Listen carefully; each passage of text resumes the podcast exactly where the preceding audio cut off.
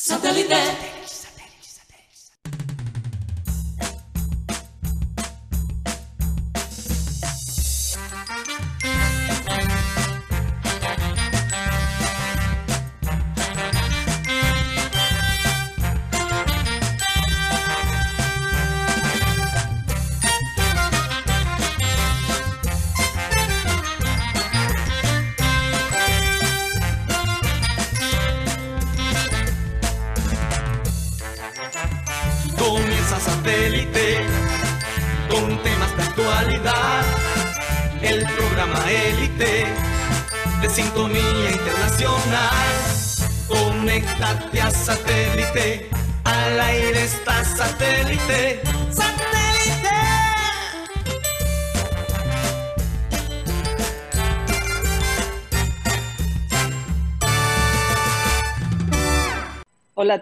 Bienvenidos a programa Satélite. Muchas gracias por estar con nosotros el día de hoy. Contentos de poder tener una vez más la transmisión de nuestro amado programa.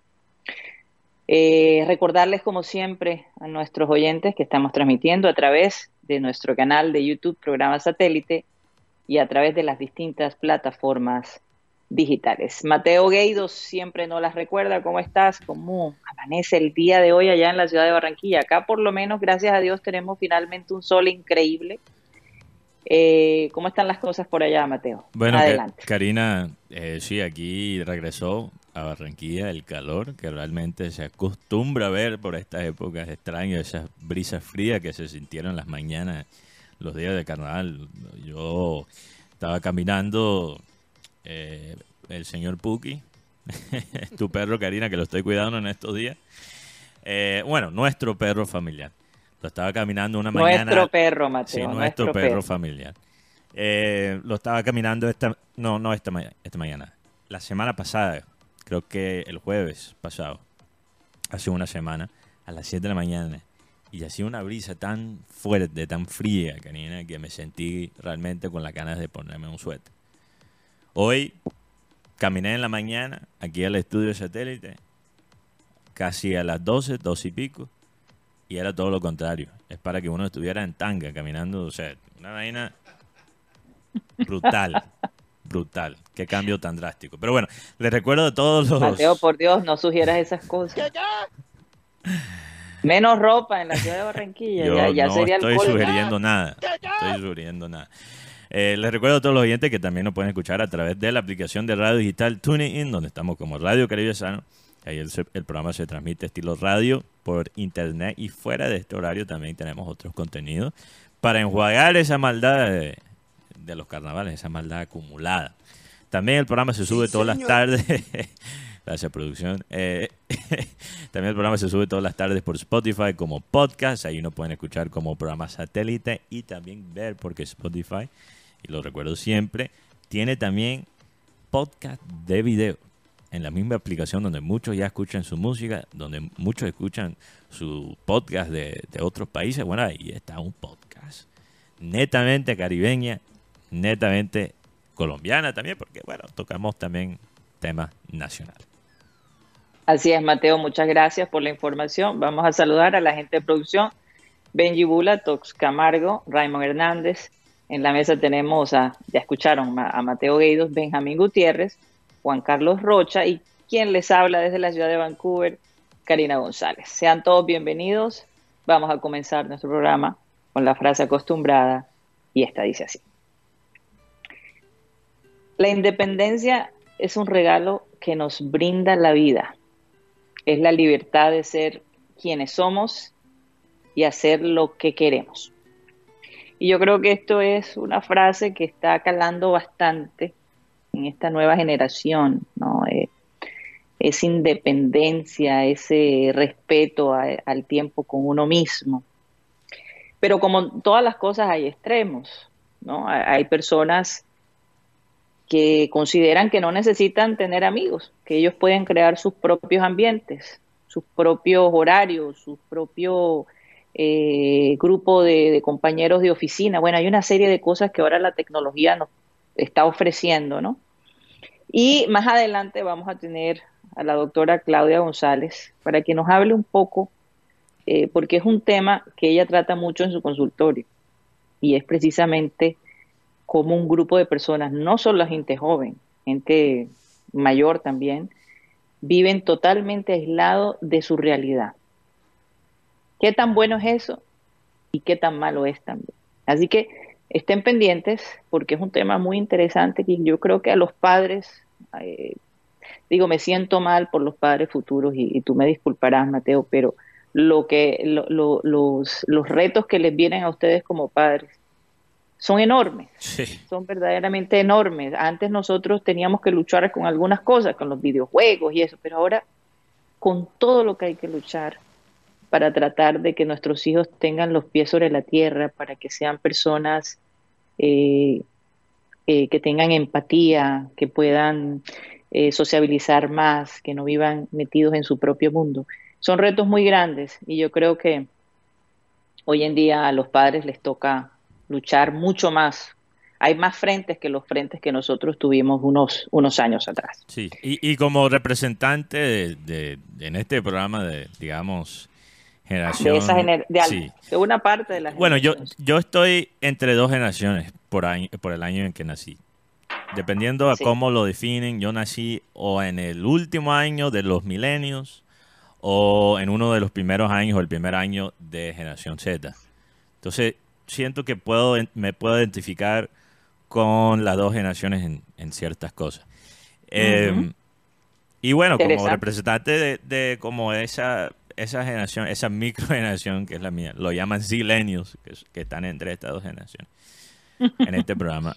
Eh, solo quiero que las generaciones previas tengan, aunque a veces es difícil, tengan un poquito de empatía con las generaciones que están experimentando con la adultez por, por primera vez. Eh, los que están entrando a este ahora a este mundo de adultos, porque cuando hablamos ya de los niños que tienen en estos momentos 5, 10 o hasta 14 años, eso ya va a ser una serie de problemas sociales y cosas distintas. ¿okay? Mi generación es la que está ahora mismo entrando y experimentando los primeros años de adultez.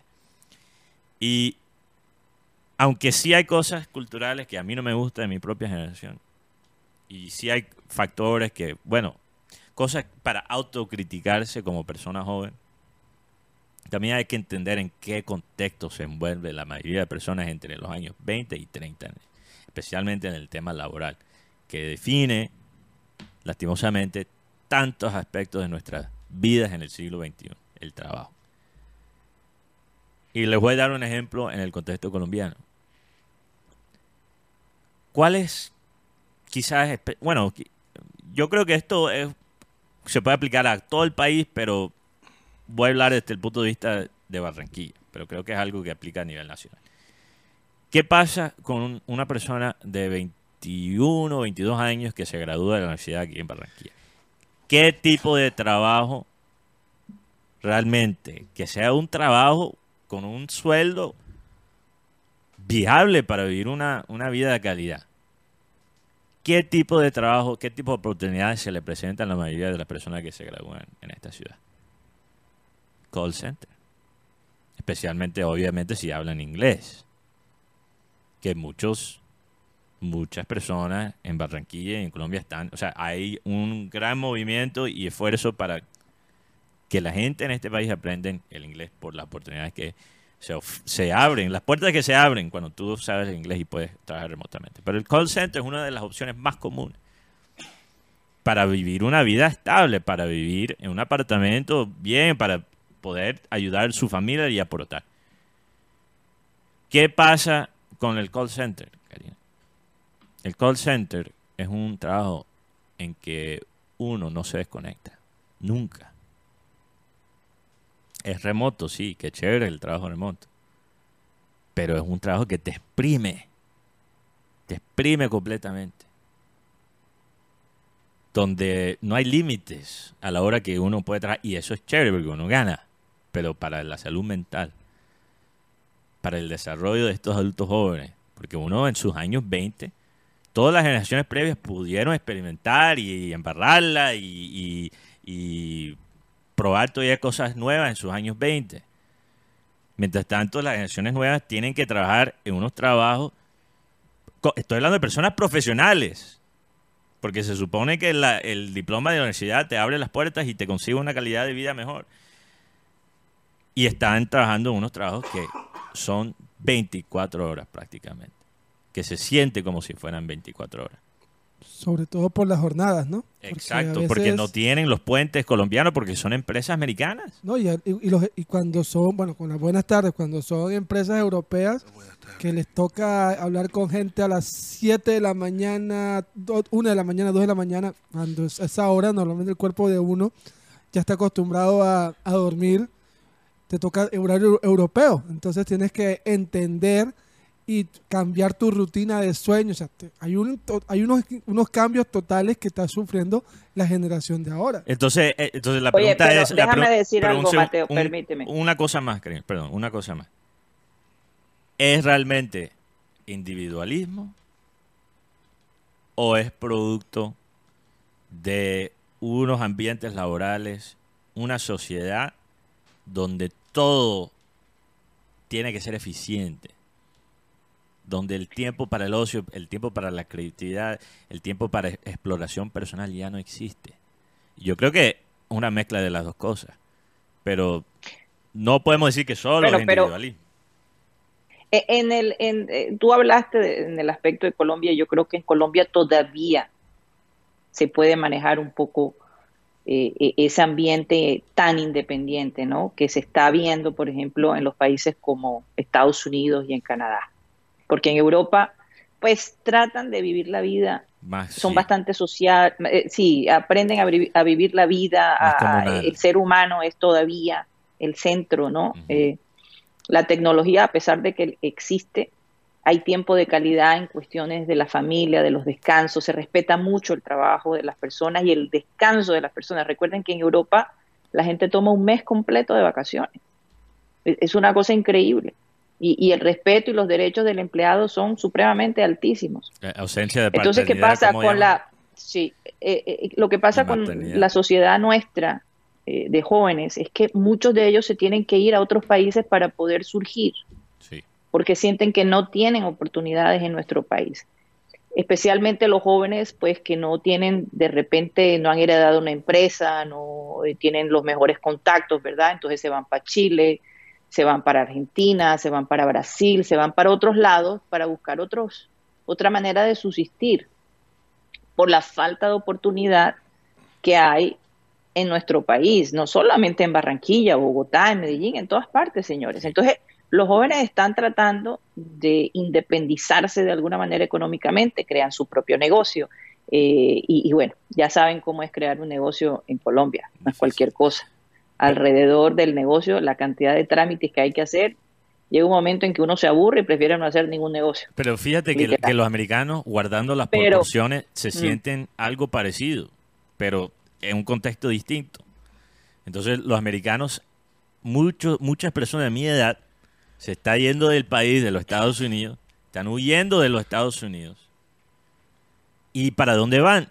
Llegan a Colombia. O sea, los colombianos están saliendo de Colombia para sentirse humanos y los americanos se están yendo de los Estados Unidos y llegando a Colombia para también sentirse humanos. ¿Por qué? Porque el costo para ellos... Pero con trabajo, con trabajo, con trabajo remoto. Ganando en dólares. Sí, claro. Pero eso es lo que estoy diciendo. Por eso digo, guardo un contexto muy distinto. Y todavía un privilegio ¿no? que tienen los americanos y, y la gente que puede hablar por lo menos dos idiomas, sino más.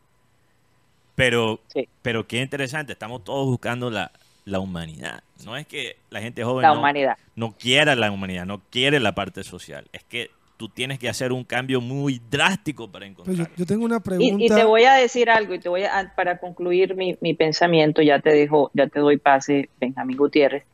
Yo recuerdo que Abel González decía, no mires a la nueva generación como un embeleco, como, como algo que ellos no saben lo que hacen, ellos son esto, ellos son lo otro. Tú tienes que tratar de entender la nueva generación, porque el que va a terminar obsoleto eres tú.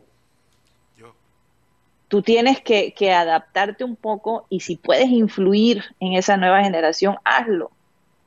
pero no te pongas en ese plan de que mi generación era mejor. Cada generación tenía sus pros y sus contras. Nuestros padres decían que la generación de ellos era mejor que la nuestra. Y eso es un patrón que se viene de generación en generación. Sí, eh, generación X. hay que ser más, sí, hay que ser más empático, entender las circunstancias de esta generación, todas las cosas que ellos tienen que vivir, pero de nuevo, no pierdan de vista la comunicación con sus hijos. No la pierdan de vista. Hoy en día es muy fácil comunicarse con tus hijos, estén donde estén. No pierdas de vista esa comunicación, porque tú pierdes de vista la comunicación y básicamente lo más seguro es que pierdas el contacto directo hacia tu hijo, porque vienen una serie de capas que te van a, separar cada vez más. Así que, eh, pero quiero devolver esto de la independencia y de las comparaciones, porque mucha gente dice, bueno, en, en épocas pasadas los jugadores eh, eran más entregados, los jugadores no estaban tan, mm. eran, digamos, lo hacían casi que por vocación, no estaban pensando tanto en el dinero como se piensa ahora. Y tampoco podemos caer allí, ¿no? Sí, ahora hablando de fútbol.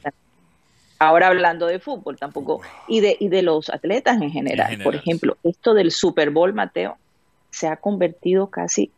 No hay ninguna diferencia entre la premiación de los Óscares eh, y el Super Bowl. No, no, no. Te puedo decir que hay una diferencia grande. El Super Bowl es muchísimo más importante.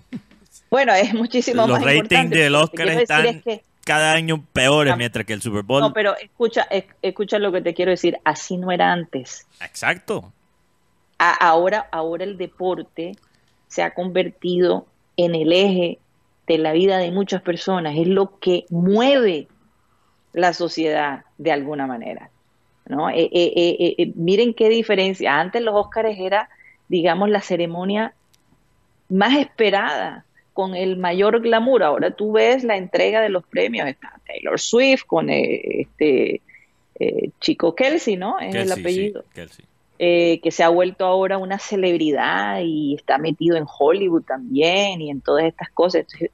es una cosa que, que, en épocas pasadas no se veía y que nos vamos a quedar nosotros quejándonos del desarrollo, de cómo se están manejando las cosas. No, hay que enterarse hay que actualizarse constantemente, reevaluarse, reevaluar el pensamiento.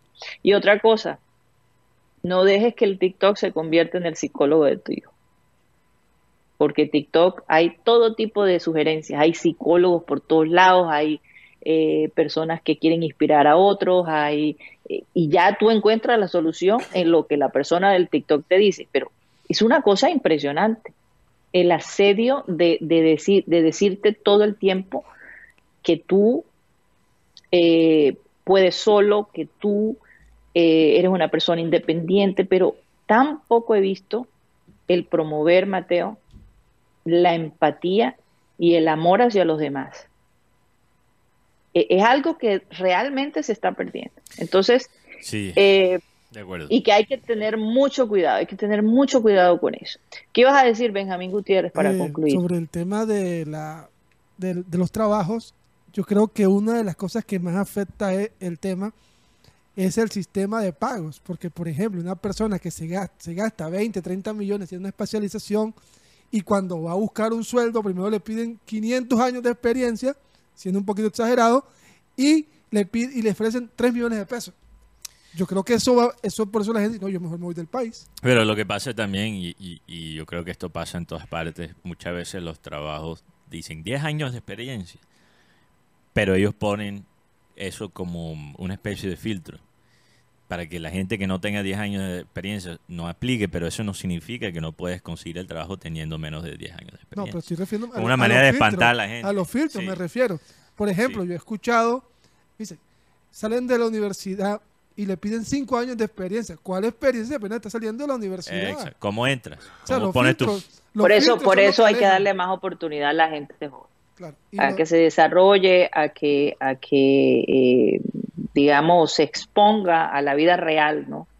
Eh, y hay que darle la oportunidad y pocas empresas realmente en Colombia se la dan. Oye, pero cambiando, sí, cambiando el deporte, lo, que pasa, Karina, es que tú, tú ¿Tú sabes por qué yo creo que, bueno, el, deporte siempre ha sido algo importante en la, en la sociedad. Desde los tiempos romanos, desde la época, el pico de la cultura griega, o sea, el, deporte eh, y la competencia ha sido algo central en las sociedades humanas por miles de años, miles y miles de años.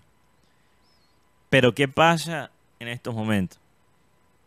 La industria del entretenimiento se está dando cuenta de algo. Que ya ser famoso hoy en día, 2024, no significa lo mismo que hace 20 años. Porque cualquier carajita hace un baile en TikTok y tiene 200 mil seguidores. Mientras tanto hay actores o, eh, moderadores de programas por televisión, por canales de televisión que pelean para tener 50 mil en su audiencia. O sea, ya la fama no significa lo que significaba antes, ya no pesa tanto ser famoso. Estamos viendo en tiempo real la muerte de la celebridad.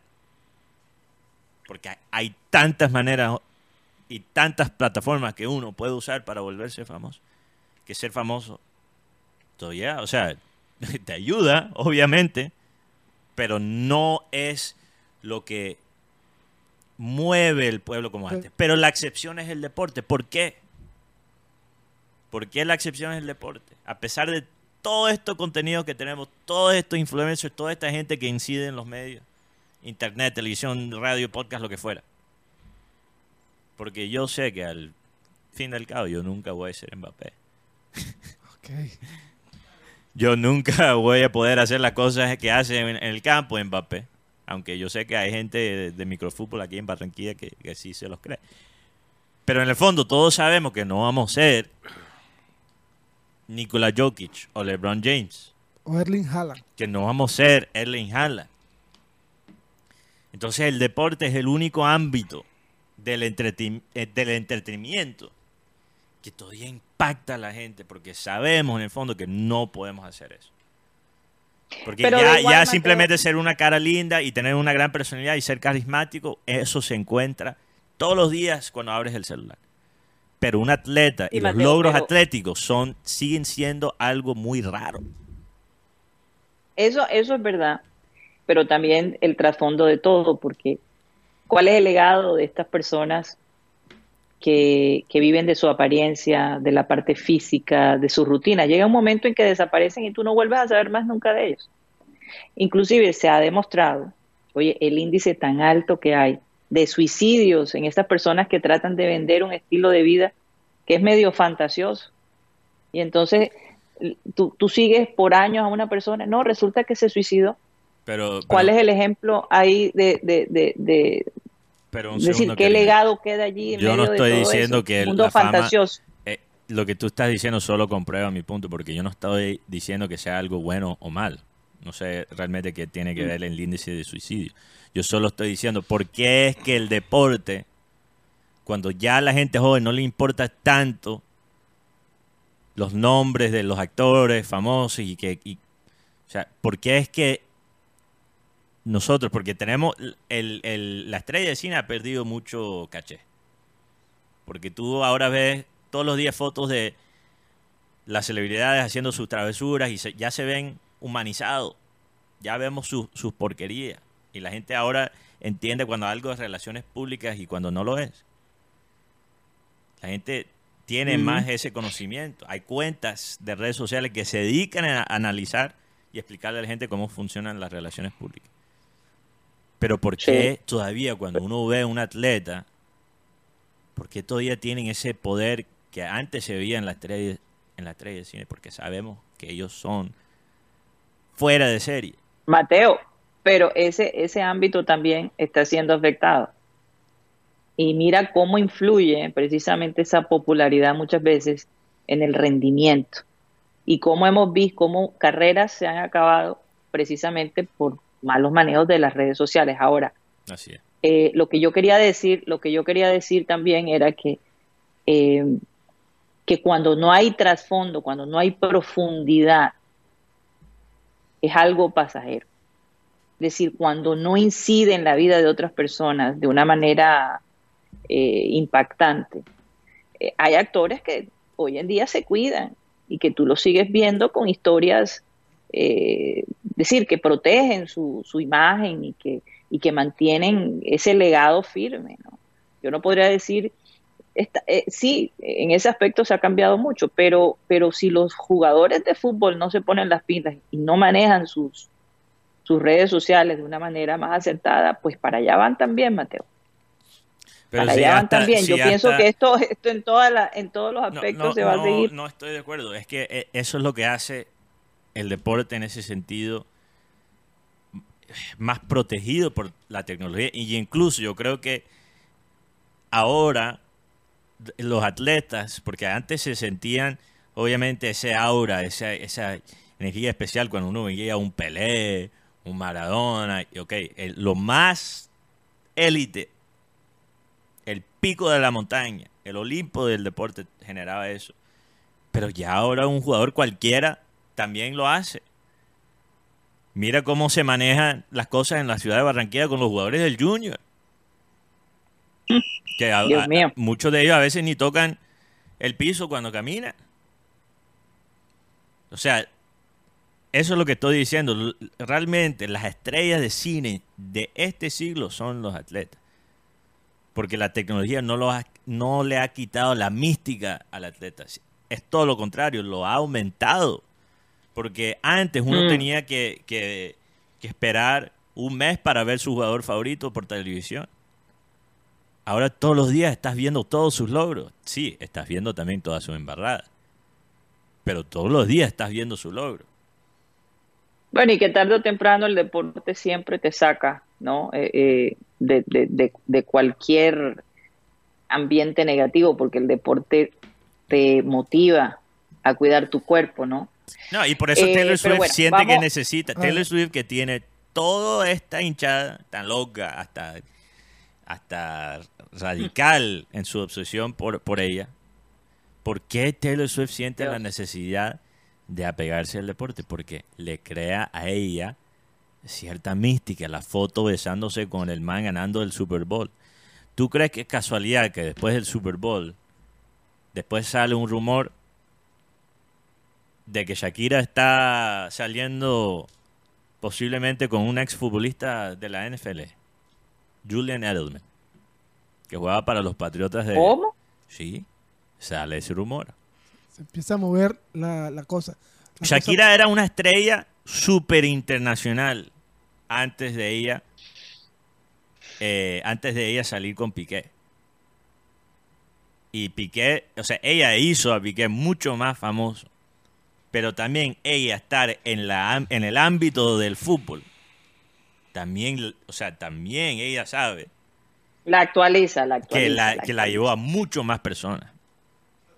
Que por El cierto, Waka a Waka sacar- del, de- el- o sea, ella ya era una super mega estrella antes del Waka Waka, pero el Waka Waka de, de Sudáfrica 2010 la llevó a otro nivel. Sí, la, la- la- yo creo que le dio, la volvió más humana. Pero Karina, yo, yo, ayer- yo en estos días contaba... Oye, y va a sacar su último álbum, ¿no? En marzo. Ah, ya lo Sale anunció. su último álbum que se llama Las mujeres. Factura.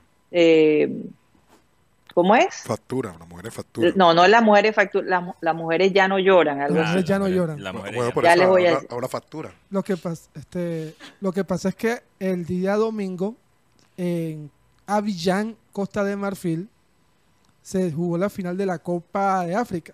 Pero no tiene nada que ver con el resultado, ganó Costa de Marfil. Pero hay dos personas en esa fi- en ese en eso que hab- hablando de las redes sociales, por ejemplo, el caso de Sebastian Heller. El hombre le, diagnosticaron cáncer de testículo. El hombre duró un año sin jugar. El hombre nunca había sido titu- titular con la selección de Costa de Marfil. El técnico, que no era el técnico, porque el técnico lo, lo- sacaron a las dos fechas de la, de la primera fase, porque como ya estaban casi eliminados, llamaron a Francia para que le prestaron a René, Le- el, el René, el técnico de, de, de, Sudá- de Arabia Saudita. Francia no quiso, llamaron a un, a un Papi Peña, a un Lucho Grau, lo llamaron Y el equipo de Milagro clasificó como de los mejores terceros. Luego eliminó a Senegal. Y luego, y luego eliminó al Congo. Y en la final empiezan perdiendo contra, contra Nigeria.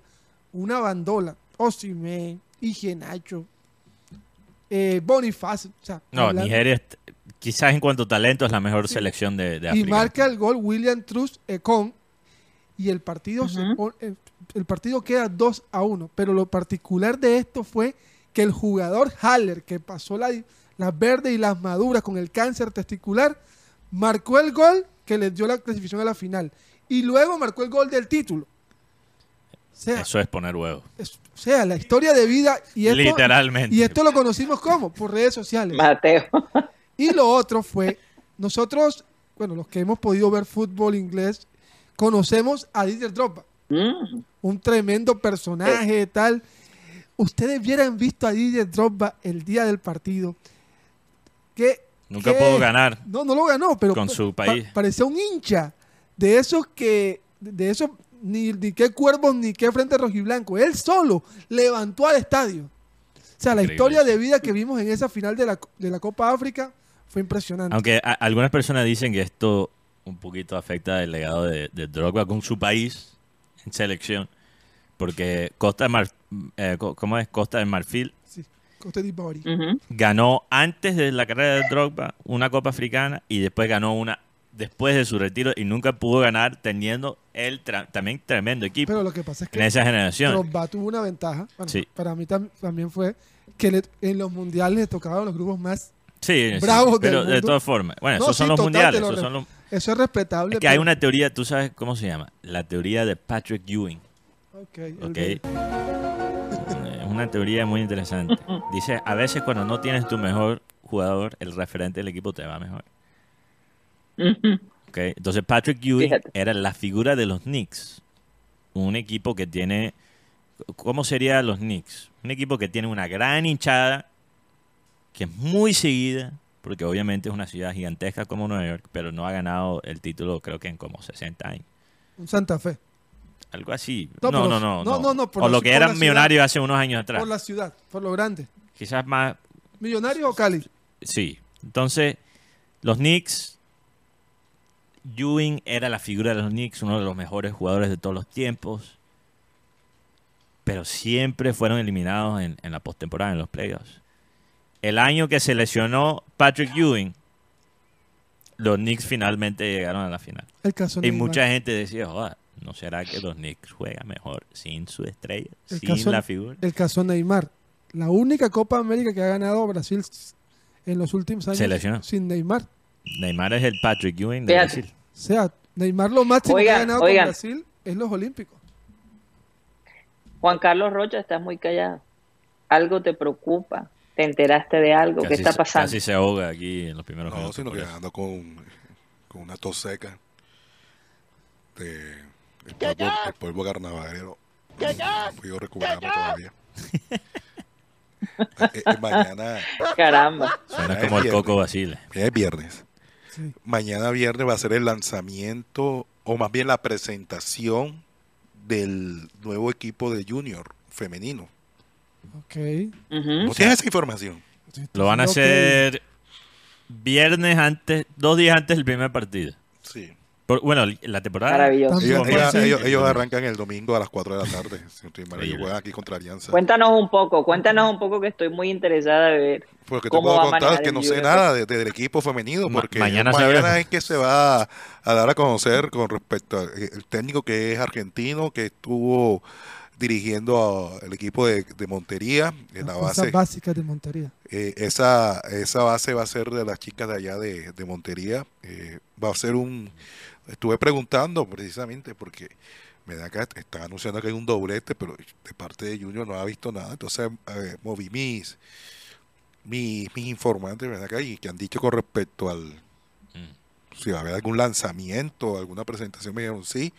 Pues, supuestamente va a ser mañana, pero no hay nada confirmado hasta el momento. Como puede que sí, como pueda que no, pero yo creo que va a ser más que sí. Un, va a ser de pronto, no ha tenido de pronto toda la atención que se merece en el caso de, porque es un equipo prácticamente nuevo. con nuevos dirigentes, porque recordemos que el equipo junior anteriormente lo manejaba era el señor Jimmy Char, era el que prácticamente era el que estaba al mando y le daba la- el tema de la organización y era el que se preocupaba para traer eh, buenas jugadoras eh, en el equipo. Al final, eh, Mm. lo que lo está manejando es el máximo dirigente y, y- y- y el grupo del junior masculino.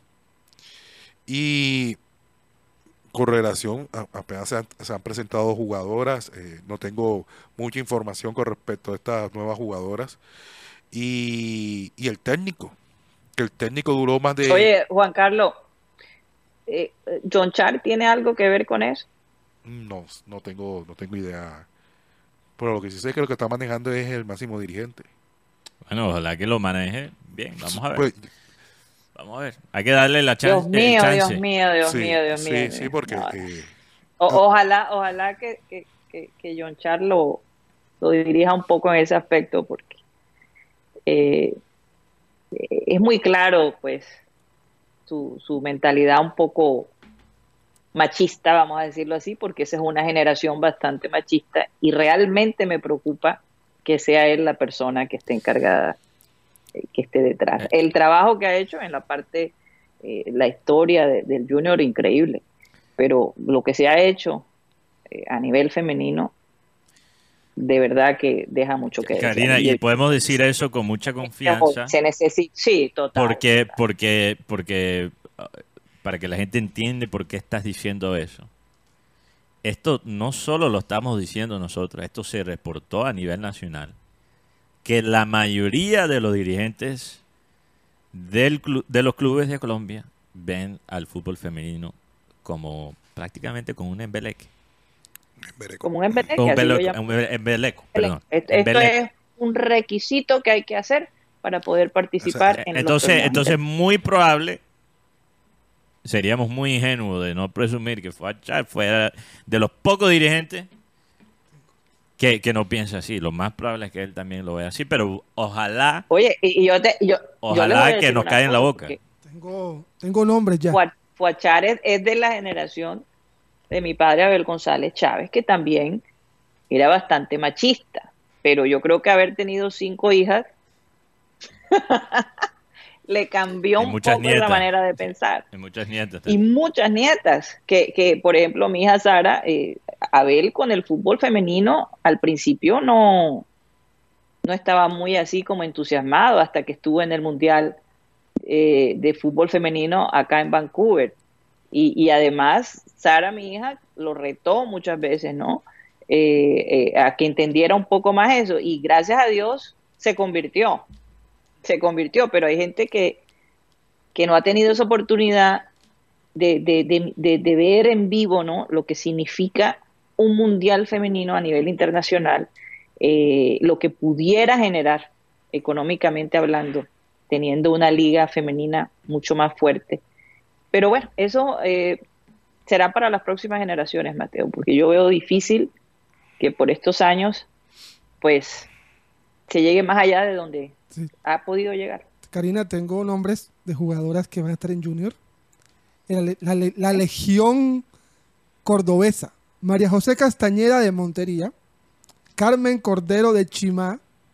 Keila Martínez de Montelíbano. Luz María Galarcio de Montería. Corina Arroyo de Montelíbano, Córdoba, ya de donde Miguel Ángel Borja. Steffi Santos de Montería. Vanessa Cabrales de Montería, María Otalvarez de Puerto Libertador y Yarlis Tapia de Tierra Alta, Córdoba. Selección Córdoba de Junior. Y aún así, Jaguares no tiene equipo. Básicamente. Oye, Pura yuca. No, yo no, me- suero. Ey, pero bien. Yo, yo espero que, yo quiero que este, que este equipo Bueno, tenga pero son todo costeñas, el éxito. son costeñas, de la región. Tengo Te- nombre. un segundo, Guti, que solo quiero decir que yo quiero que este equipo tenga todo el éxito. Ojalá lo que estamos diciendo, la dirigencia del Junior lo comprueba falso, nos hace nos que nos caigan, por favor, que nos caigan las bocas y que nos muestren otra Sí. cara. Yo, yo Pero, quisiera, pero, yo pero me da verdad. mucha tristeza que realmente no se aprovechó teniendo a alguien como Linares en el, en el equipo. y que yo, yo siento, honestamente, esto no es por información que me ha llegado, conclu- conclusión que yo saco, pero creo que una conclusión basado en, en la realidad. Y es que yo siento que a, a Ginaris la sacaron porque ella fue contratada por Jimmy Chan. No po- realmente por su rendimiento, no Ni por su hoja de vida. ni por su hoja de ni por lo que vida. representó últimamente en el mundial femenino, porque ella fue prácticamente eh, represent- eh, cuando estaba en las transmisiones para la televisión nacional, era, ella representaba al Junior de Barranquilla. Entonces, yo quiero que este proyecto Así tenga es. éxito, pero aunque tenga éxito, voy a sentir un poquito esa, esa molestia. Porque además tenemos, o sea, aquí hay que decir las cosas de frente, también tenemos una conexión personal con Inari y, y la, co- la consideramos una amiga de este programa y, y queremos verla tener éxito. Y seguramente lo tendrá donde ella vaya. Yo no me siento mal por Ginaris. Yo me siento mal por el fútbol femenino de la costa. De haber Así es, perdido, porque es. Junior es el único representante del fútbol femenino en la costa en este momento, ¿no? Sí, Sí. totalmente. Entonces, Sí. entonces lo que lo que son lo que vamos a perder somos nosotros en la costa, lo que queremos ver el fútbol No, y femenino crecer. gracias a Dios que Ella va a tener éxito. No, gracias a Dios que Junior salió campeón, porque si Junior hubiese salido campeón, no hubiese participado en torneo internacional. Eh, claro. Obeida Mendoza. no, a lo mejor ni siquiera hay equipo Eh, femenino. Por eso, por eso, porque como Junior le toca participar en campeonato Conmebol de la Libertadores, es obligatorio de parte de la Conmebol que los equipos participantes tengan un equipo femenino en sus ligas locales. Yo, yo he estado, yo he estado viendo las diferentes nóminas, además tenía una, tenía una discusión después del programa con mis compañeros sobre que los demás equipos se han reforzado de una manera muy particular. Yo creo que Junior, bueno, pues aquí mirando el vaso medio lleno, no, no medio vacío, me parece que es el momento de abrir, abrir las alas y tomar el talento que no se está utilizando en la costa. Mi pregunta es, ¿por qué Jaguares, teniendo un, treme- teniendo un tremendo semillero como el que acabamos de ver, además de Obeida Mendoza, jugadora de Tolú, que también ya firmó contrato con el equipo barranquillero, no, tiene, no, no se está usando? Porque la gente, los dirigentes de Jaguares no lo ven como. Jaguares, es que Cartagena, ey, no, es que- Santa Marta. ¿y ustedes creen y ustedes creen que cuánto están ganando estas estas jugadoras? El mínimo. El salario mínimo. El mínimo. El mínimo. El mínimo. O sea, imagínense cuánto estaban ellos ganando en su equipo de orígenes. No, En Cartagena, en, estaban en- jugando, Rocha. por eso. porque o sea, estaba- o sea, Sí. si vinieron por el mínimo. O sea, Auxilio de transporte. eh, era el estamos sueldo de ellos. que la nómina que la nómina le salió al Junior por 3.500 dólares. no, no me mucho. No, yo diría que menos.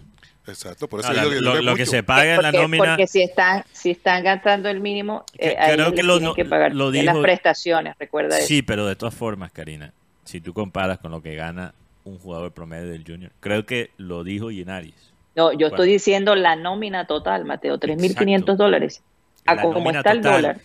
Pero, pero escucha, ¿Cuántas jugadoras son? Hagan la cuenta. Pero Ginaris, 22. Karina, espera un segundo, porque Ginaris aquí en este programa mismo nos dijo que la nómina completa del equipo femenino era menos Ujú. que muchos de los sueldos de solo un jugador del Junior. Del que No, menos yo ganaba. sé, yo no Del estoy hablando de eso, ganaba. Mateo. Trata de entender lo que estoy diciendo. El total de lo que se gasta el Junior en nómina de mujeres Ujú. es alrededor de 3.000 a 3.500 dólares. Si lo cambias a dólares, estamos hablando de Ah, que 3.000. Yo, Eh, yo escuché como 12 millones de 300.000. 3.000 no, no, Ah, ok. 3.500 dólares. ¿Qué son 3.500 dólares para el equipo, para la familia que maneja esto? No es 14 nada. millones de Oye, lo que se gastan en una noche de cena, tal vez. Yo, creo, yo creo que todavía le faltan dos un par. hay un- Ah, hay- Una cosa amor. hay un grupo. Una historia hay- de amor. ¿eh? Según la lista esta de lo que acabamos de leer, hay un grupo, hay tres jugadoras que van a tener un sueldo por encima del mínimo, que hace, eso hace parte de la reglamentación legal del torneo. Así que la verdad es que como yo le decía a mis compañeros ayer, vamos a verla jugar, porque yo tengo, tengo, bueno, no tengo imágenes, pero tengo, con- tengo conceptos de gente que ha visto jugar a Corina Arroyo y a. Obeida Mendoza. Tengo conceptos. Es una Por lo son menos si es jugadoras- una corina que yo conozco, debe ser buena.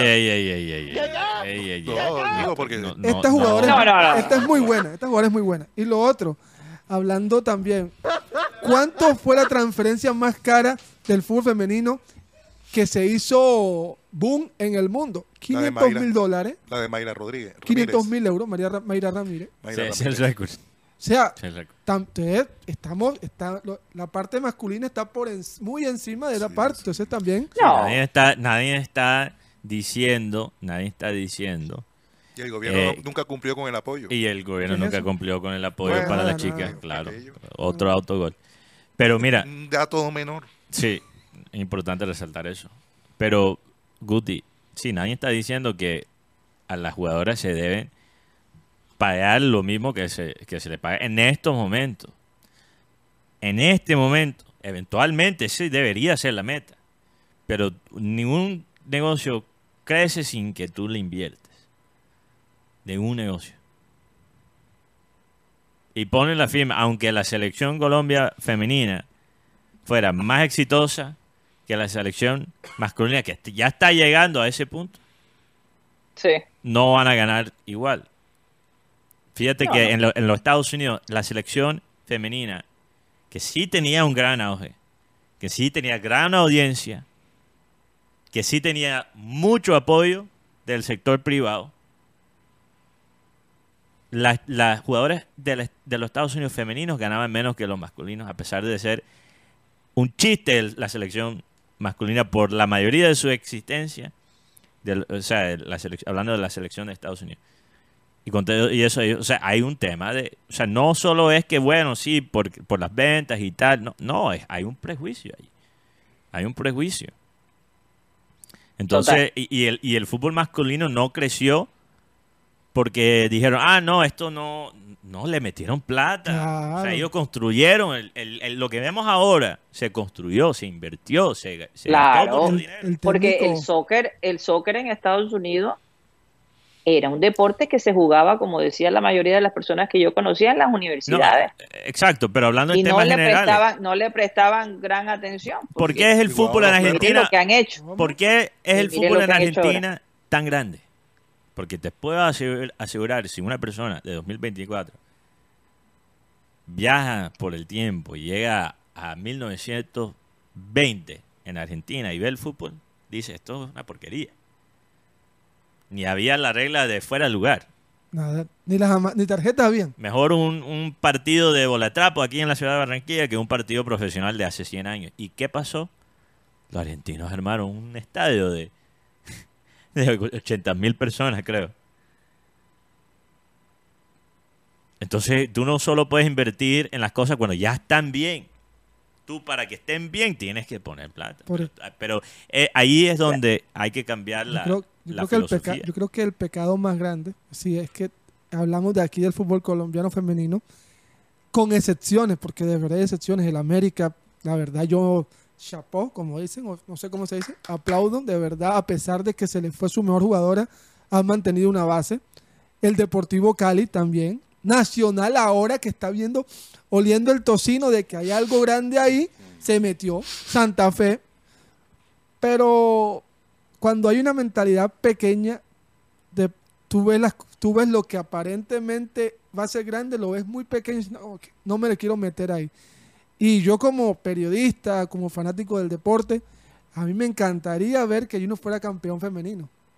¿Por qué? Porque es lo un, el único equipo grande que no ha ganado el, el torneo femenino. Y con esta nómina Ya se dañaron. nacional ya No, ganó. no, no, per- perdón. Yo, yo te voy a decir, eh, realmente Junior no ha llegado, Junior- el Junior femenino no ha llegado a ser considerado un equipo grande. Y ha tenido para los mejores, para ha tenido nada. mejores jugadoras. No, claro, ha tenido Para buenas nada. ha jugadoras. tenido a Rincón. Ha tenido buenos a jugadoras, pero no, no, no podríamos decir que está en el ranking de, de- que no de- tenemos de- de- continuidad. como en el lado masculino, no. No hay ni cerca. continuidad. No, es que no hay cerca. continuidad, la verdad. El No, no hay continuidad, no hay continuidad. América ha sido mucho más continuo. Uf, Y, creo que. Nacional también, ¿no? Nacional Pero- ahora, que está, eh, fue a Libertadores, armó un equipo bastante importante. Hasta el Huila es más grande que Oye, Junior Huila es campeón el de fútbol. Libertadores. o sea, Sí, que el único imagínate. equipo colombiano que gana Libertadores femenina es Huila. Y eso es algo que yo todavía me pregunto. ¿Qué Imagínate. pasó en Huila? ¿Qué pasó? Porque Se ese, ganó Libertadores y se desarmó el porque proyecto. ese dinero que se ganaron las chicas se los dieron a los a los a los masculinos. Mi pregunta Eh, Y, y eso, eso es lo que yo digo, es, es un tema, no solo que, porque hay mucha gente que te va a decir, no, es que el fútbol femenino no es un buen negocio, no vende y tal. Entonces, ¿por qué los dirigentes de los clubes le roban la plata al fútbol femenino hasta cuando consiguen los. ¿Por El? Huila es un ejemplo perfecto de eso. ¿Por qué vetaron a Yuri Rincón? Porque dijo que las jugadoras las ponían a dormir en moteles con M, no con ni siquiera un hotel de una estrella, en moteles. En serio, Por favor. No te lo puedo creer. Entonces, son ¿Sabes lo cosas- que es acostarse un, No, no, no. una no, cama no. de Eh, eh, único- antes de un partido de fútbol? No. ¿Qué, qué, qué, qué niña que ve todo esto va a querer ser jugadora de fútbol en Colombia? Sí. Su, su mira va a estar hacia la parte internacional. Linda Caicedo, que fue una, una chica realmente afortunada, ¿no? Porque viniendo de donde ella venía, una familia supremamente humilde, con muchísimas necesidades, pero con un talento enorme, no escuchó precisamente, y de, de todos modos ella se desarrolla en un ambiente donde eh, el fútbol femenino sí es considerado y es de alguna manera respetado, porque tiene una muy buena representación, ¿verdad? Pero en todo caso, eh, hagamos un cambio de frente. Yo quisiera saber, ustedes que están en Barranquilla, eh, la gente se sigue, eh, digamos, los hinchas siguen molestos con Junior, ¿qué expectativas hay para el partido del domingo? En fin, Juan Carlos Rocha. Pues molestia como tal. ¿Cómo decirlo? Lo que pasa es que, Karina, a mí me va a, dar duro, pero es que el, el hecho es cuando tú no utilizas tu nómina base y aparte le das dos días libres a, a- la plantilla, ¿por qué no llevaste a, a- la nómina base a, Bogotá?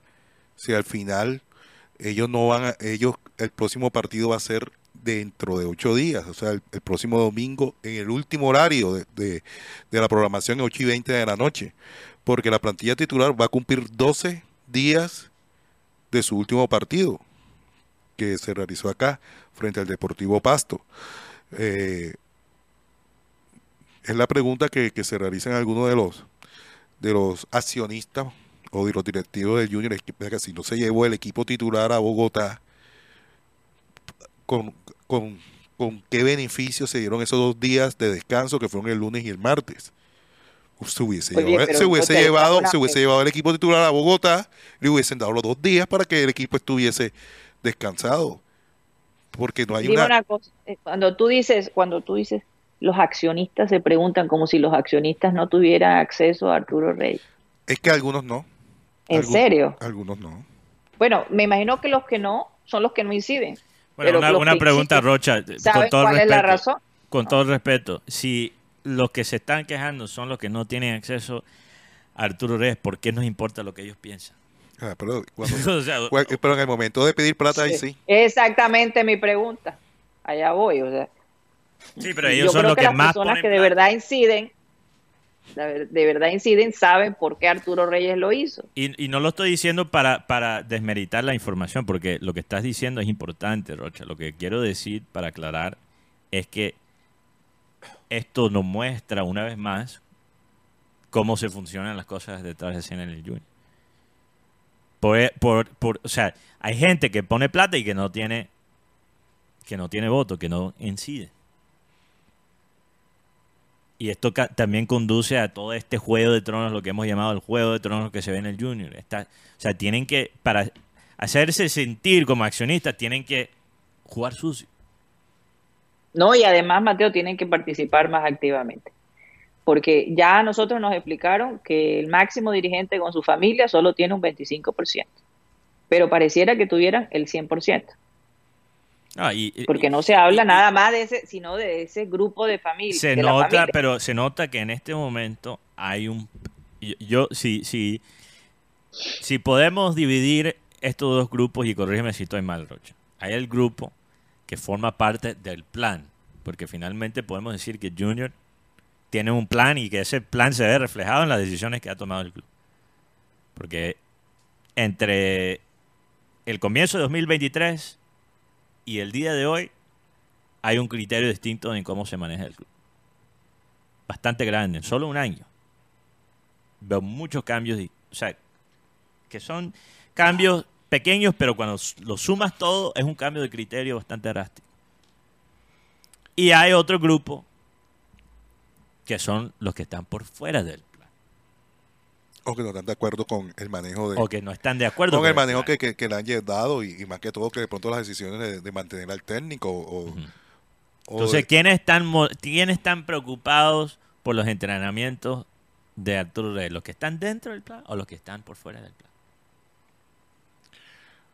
los que están 50 y 50. Los que no les gusta nada. Hay unos que no, Hay les, gusta que no les gusta nada. nada. A él no le gusta Hay unos que no les gusta nada porque no, porque ellos no pusieron a esa persona y no tienen la decir, yo traje al técnico. No, yo siento que eh, lo que dice Mateo, el Juego de Tronos es, es impresionante. Por Como ejemplo, Guti cuando le ofrece tragos. No a todo. no a todo, pero ofrécele comida para que veas que dice de una que sí.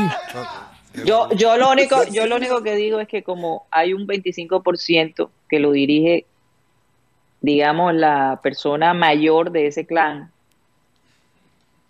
que tiene mucho poder sobre la empresa en general, pero yo me pregunto, el día que esa persona no esté, No. que no haya ese balance, ¿Por qué crees que está el nieto? Que en por estos lo menos- eh, eh, por, por- ¿verdad? No, pero, pero el nieto le va a tocar enfrentar un Totalmente, grupo totalmente. tremendo. Pero John Charles tiene un título, Karina. es bastante joven, entonces yo, yo no estoy diciendo, porque, porque seamos realistas, esta persona tiene 84 años. Aunque hemos, hemos visto que la vida pues, está prolongada hasta los 100 años, si se puede prolongar. ¿Será que pero- tendrá- tendremos un robot, un robot char? Pero. Vamos a subir la- la- señor no como Futurama. esté, Como el de el Futurama. señor- Ah, el día Karina, que este ¿tú, viste- tú has visto Futurama? esté, Karina, ¿tú has visto Futurama, el, el muñequito animado? de vez en cuando, de vez en Que, cuando. que sí. es de los mismos creadores de Los Simpsons. Sí, Bueno, entonces muestran muestran un, un hombre que queda congelado del año 2000 hasta el año 3000. Y cuando se despierta en, la- en- en los años 3000, o sea, ve, ve todo lo que está igual y lo que está diferente en la sociedad. Y una de las cosas que, él que, se, que se ve mucho en, ese, en esa serie es que básicamente ya no hay políticos. Lo que han hecho es que le han cortado la cabeza, han cogido la cabeza de todos los políticos del pasado y lo han puesto como en unas, unas jarritas y ellos siguen hablando y pensando, o sea, tienen una de Nixon, tienen una de todo y esta gente toma las decisiones. Yo me imagino que podría pasar algo parecido en Barranquilla si llegamos a esa tecnología. Mateo, y lo que pasa, y lo que pasa es que este máximo dirigente, yo sé que en estas empresas no se mueve un hilo sin la autorización Sí. de esta persona. Entonces, entonces vamos, vamos a ser realistas. El día que este señor no esté, Troya entra en ese grupo, Oye. porque No, hay una ansiedad de poder enorme. Vamos a ver cómo va a que terminar el Junior ¿Quién queda? cómo van, cómo, la quién queda, cómo van a manejar eso, porque eso no va a ser fácil. Y si antes veíamos novelas, Dios, no puedo imaginar esto. Esto Pero- van a ser pesadillas sin fin. Pero, pero este Bueno. título, este título, Karina, que se ganó el semestre pasado, es casi como un título de eh, ¿cómo, cómo se llama en español cuando le hacían le echaban el, el aceite a los reyes Guti en los tiempos públicos? ¿Ah? Unción, unción. ¿Cómo? ¿Ah? Unción. Unción. O sea, lo, lo- lo ungían. Sí, ok.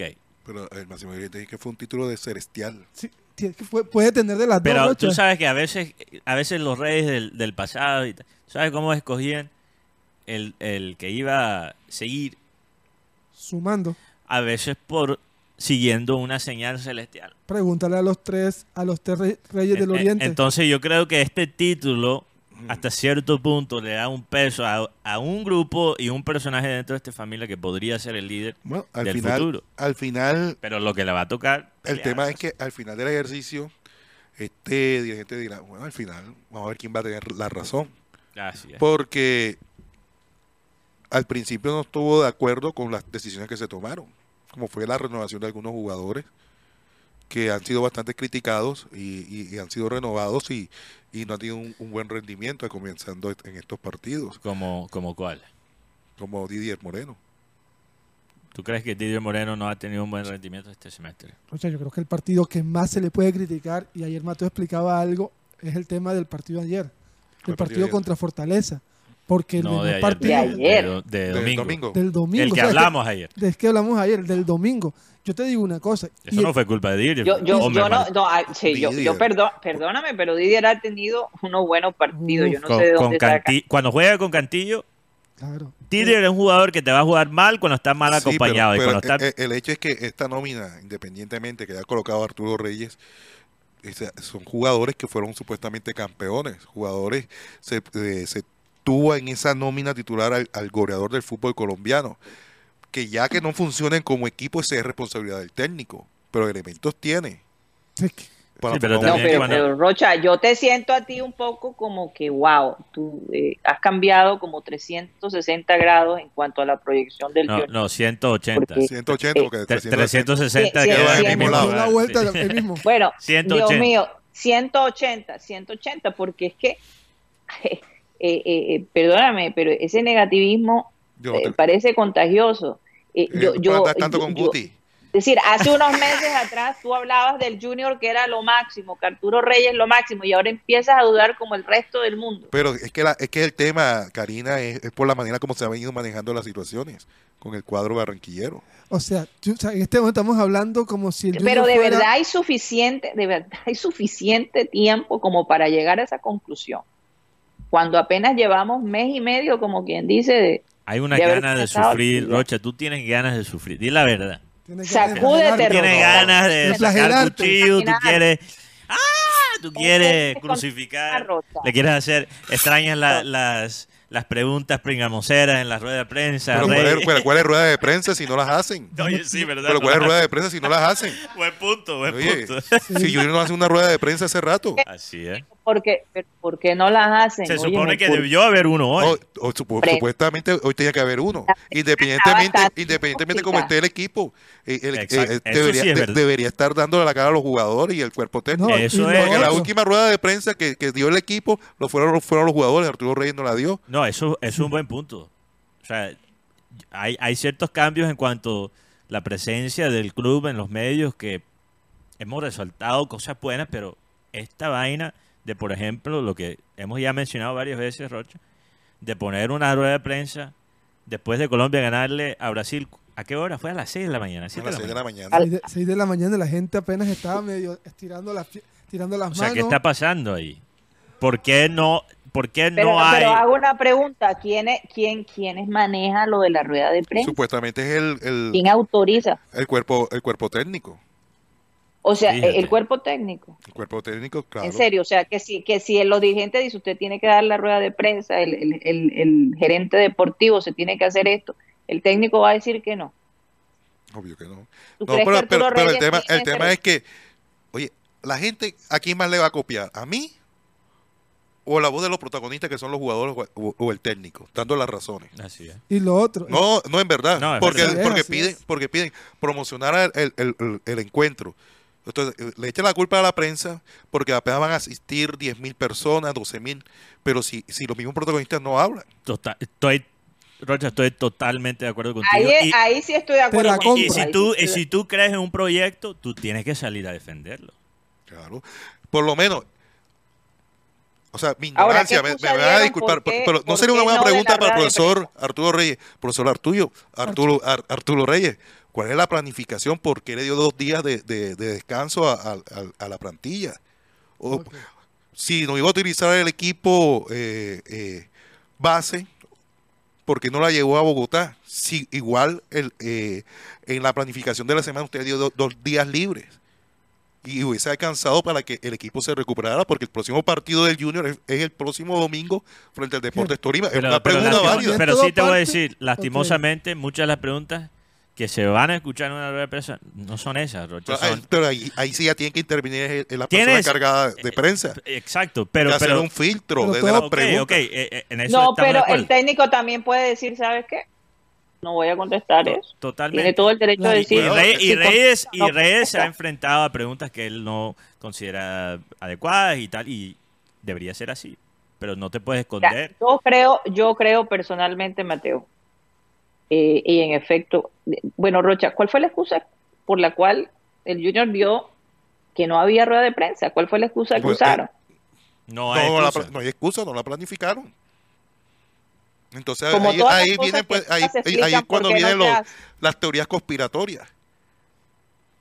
¿Que ¿Cuáles son? Que no quieren dar la cara o no quieren... Nos toca especular porque no podemos Claro. con- yo creo que yo creo que todo esto está partiendo y seamos y soy claro, no soy el ni Arturista ni, ni Arturo Hatters, pero sí pienso que todo se da por la ¿Y Arturo derrota. qué? Haters, haters Ah, ahora sí, ahora sí. Gracias, Karina, O- por o- estar o pendiente de- Arturo, sí. de mi Duolingo. No, eh, eh, sí, sí, sí, hay que, Lo que, estar, lo que te tener en cuenta la pronunciación. Yo escuchando a, a todo lo que dicen mis compañeros, estoy totalmente de acuerdo que hay que dar la cara, pero todo este tormenta, tsunami se está dando porque pierdes con fortaleza. Ahí Si le ganas a Fortaleza, estuviéramos, estuviéramos no hubiese pasado nada, es correcto. Sí, Rocha, es que, Es que si- era- eso está mal, eso también está mal. Está mal de la prensa. Hay que ser O consistencia. sea, hay que hemos, ser, hay que ser hemos sido autocríticos aquí, ¿ok? Y, y- y las dos cosas pueden ser ciertas. La prensa aquí en Barranquilla puede mejorar muchísimo. Pero también el Junior en su manejo y cómo se proyecta. Lo que tú dijiste, Rocha. Ah. Nos echan a nosotros la culpa de, de- de la pobre asistencia al estadio cuando realmente ellos piensan que solo con el hecho de haber invertido el equipo que eso va a ser suficiente para vender el espectáculo O sea, y, aquí- y eso no funciona así eso no funciona así porque tú nunca le vas a poder venderle a la gente diciéndole tienen que ir es un deber ir eso no es atractivo para ninguna persona. Así es. Y lo- los horarios no ayudan que nada. Yo, yo he llegado, yo he llegado a la convicción Bueno, bueno, aquí, aquí, aquí por lo menos, por estos días. pero, eh, perdón, Karina, pero aquí RBC me dice, Rocha, ¿qué tal si los lesionados, los lesionados no hubiesen sido Fabián Cantillo y Hinojosa, sino Chará y Caicedo? Te voy a decir algo, amigo. Lo que pasa es que estos jugadores, los titulares, están mejor preparados que los suplentes. Así es ¿Y qué, ¿Y qué fue lo que pasó con este equipo suplente? ¿Por qué se está ahogando en la altura? Porque no están pre- bien preparados Pero físicamente. ahoga- los, dos se los dos se ahogaron, Rocha, en esa parte sí te lo digo. eso, contra también. Dos con- eh, Rocha, Por entonces, eso, porque no le han dado continuidad a este grupo. Rocha, a pero este grupo de, una pregunta. este grupo de, una pregunta. ¿Cuántos que- partidos jugaron la nómina fuerte de Junior? Pero mira que Pero ellos han cogido ya eh, de Sí. por- ¡Ey, no se atropellen! no Vamos se entiende ni lo que está diciendo ni Yo uno ni Es el que no otro se entiende lo que tratando está de diciendo. decir es ¿Qué que- quieres tú decir, Benjamín Es Gutiérrez? que cuántos partidos jugó esta nómina de titulares de seguido, pregunto. Rocha, cuántos es partidos tu turno. ¿Quién? ¿El equipo titular? ¿Cuántos partidos jugó titular de seguido? ¿Cuánto lleva, Guti? Sí, ha comenzado desde la Superliga. Ajá, uno. Después vino la primera fecha. No jugó el titular. ¿Qué equipo jugó? Jugó Jefferson Martínez, jugó Walmer Pacheco, ju- jugó... bueno Pacheco yo creo que se puede considerar como titular en Claro. estos momentos. Pero la- eh, era, estaba Marco Pérez jugó, que también jugó la Superliga. Que Jugó jugó, Vega- con- que jugó en Tunga. Sí, en Tunja. Ta- Hubo también un movimiento así particular. Pero si hablamos de Medellín, Alianza y Pasto, todos titulares. Lo, que pasa, Rocha, es que yo sé que tenemos que ir a comerciales, querida, perdón. Voy a tratar de ser breve. Lo que pasa, Rocha, es que, y, y esto no es exclusivo a nuestro ambiente, esto es a nivel mundial, sea deporte, política, lo que fuera. Queremos ver todo de una forma dual. Uno o el otro. Arturo Reyes tiene la culpa o no tiene la culpa. Entonces, ¿qué pasa? Muchas Así veces es. la verdad de la situación se pierde. Está en la mitad. Entonces realmente se pierde en lo que realmente Arturo Reyes, creo yo, opinión personal, ha fallado. Pero eso lo podemos hablar después de los comerciales. porque- porque yo, lo Pero, digo después de ¿sabe? los antes, antes- pero déjenme decirles algo, déjenme decirles algo. A mí la impresión que me da es que hace días la prensa decía no tenemos nada que decir. No tenían nada de qué hablar del Junior. Y parece mentira, pero están acostumbrados a que siempre hay que decir algo, sea positivo o sea negativo. La prensa está- ahora tienen toda la razón del mundo para hablar una hora de por qué Junior no dio la rueda de prensa. Entonces, a veces, yo digo, yo no sé si serán estrategias Déjenlo que se desahoguen, que ellos digan sus teorías y todo para que estén entretenidos mientras nosotros seguimos trabajando.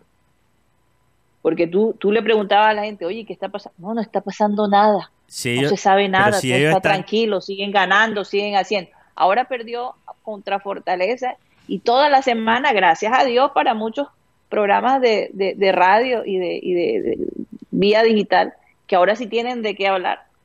Karina, eh, lo que pasa es que... unas semanas atrás no había nada. Eso es una estrategia riesgosa. Es una estrategia riesgosa, porque si ellos lo están haciendo para proteger... Eso ha sido el pan de... Pero un segundo. ha sido el pan si ellos, de cada día. Si ellos están tratando de hacerlo para proteger el ambiente, eso solo va a funcionar mientras que los resultados se saquen. El minuto en que no se consigue o no se cumple con los estándares, vas a tener toda la prensa listo para crucificarlos. Por bien o por mal. Pero es una estrategia riesgosa, no hablar francamente en los momentos difíciles. Mateo, pero lo han hecho toda la vida. No, pero esto, esto eh, te puedo decir, en estos, estos últimos cuatro años, este manejo de las ruedas de prensa que están haciendo es atípico, no es normal. Estoy, estoy mal ahí, Rocha, o estoy bien. No, también. Esto no es lo típico. No, y además el Junior no jugó bien, Karina, el, pasado domingo. Porque la, la, prensa, como tú dices, que estaba callada, porque acaso el equipo eh, había jugado mal. El equipo casi pierde por goleada en Bogotá 5 a 0 ah. con un equipo que está peleando descenso. Bueno, de todas formas, bueno, no, bueno, eso ya, yo creo que ahí está exagerando, Rocha. Ah, obviamente que Junior pregúntale al Pregúntale pero, pero oye, me, vas a decir tú que el Liverpool a veces no tiene partidos malos, teniendo incluso a los titulares. Perdió. Pues. Y entonces ya. Este, entonces tenemos que quedarnos callados y decir, no, no, está bien. No, pero, pero lo que pasa, Rocha, es que hay que ser precisos en lo que vamos a criticar. Ah, esto está bien hecho. Pero discúlpeme, yo, por favor, me pueden contestar la pregunta. El Liverpool no ha tenido partidos malos. Y ya entonces Jurgen Klopp no sirve. Deberían sacarlo. El Real Madrid. Así. A ver. O sea, el Barcelona eh, está pasando por rachas difíciles y es el Barcelona. Por favor, estamos de primeros, o sea, de primero hasta hoy. Es que digo, la falta, sí, pero nadie dice que el primero. no van a ganar. No se gana el título estando de primero. Y lo otro, si Tolima pierde hoy o empata, no, le quita el puesto a yo no digo que Yo no digo que Arturo esté exento de las críticas, pero estamos, estamos actuando como si... Por Como, como si, ya todo estuviera perdido. Es por eso que yo no voy a caer en esa trampa y yo personalmente voy a disfrutar el momento y la posición que el Junior tiene. Vamos a un corte comercial y ya regresamos.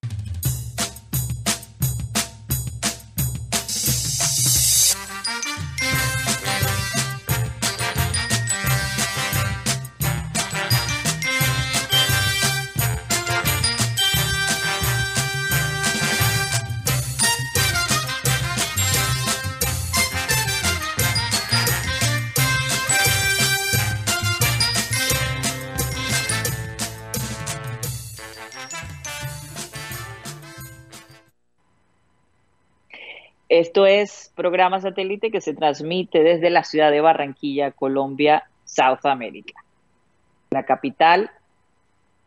Mm, ay, Dios mío, estoy aquí perdida porque me mandaron un mensaje a la capital deportiva de nuestro país. Discúlpeme, discúlpeme. Estaba leyendo tu mensaje, Mateo, me distraí. Ah, bastante, bastante. Sí, mi bueno, eh, Mateo, como dijo el concejal de Santa Marta, como dijo el concejal de Santa Marta, ni un mojón más. Oye, oye, Mateo, no repitas eso, Mateo, por favor. Las cosas no hay que repetirlas.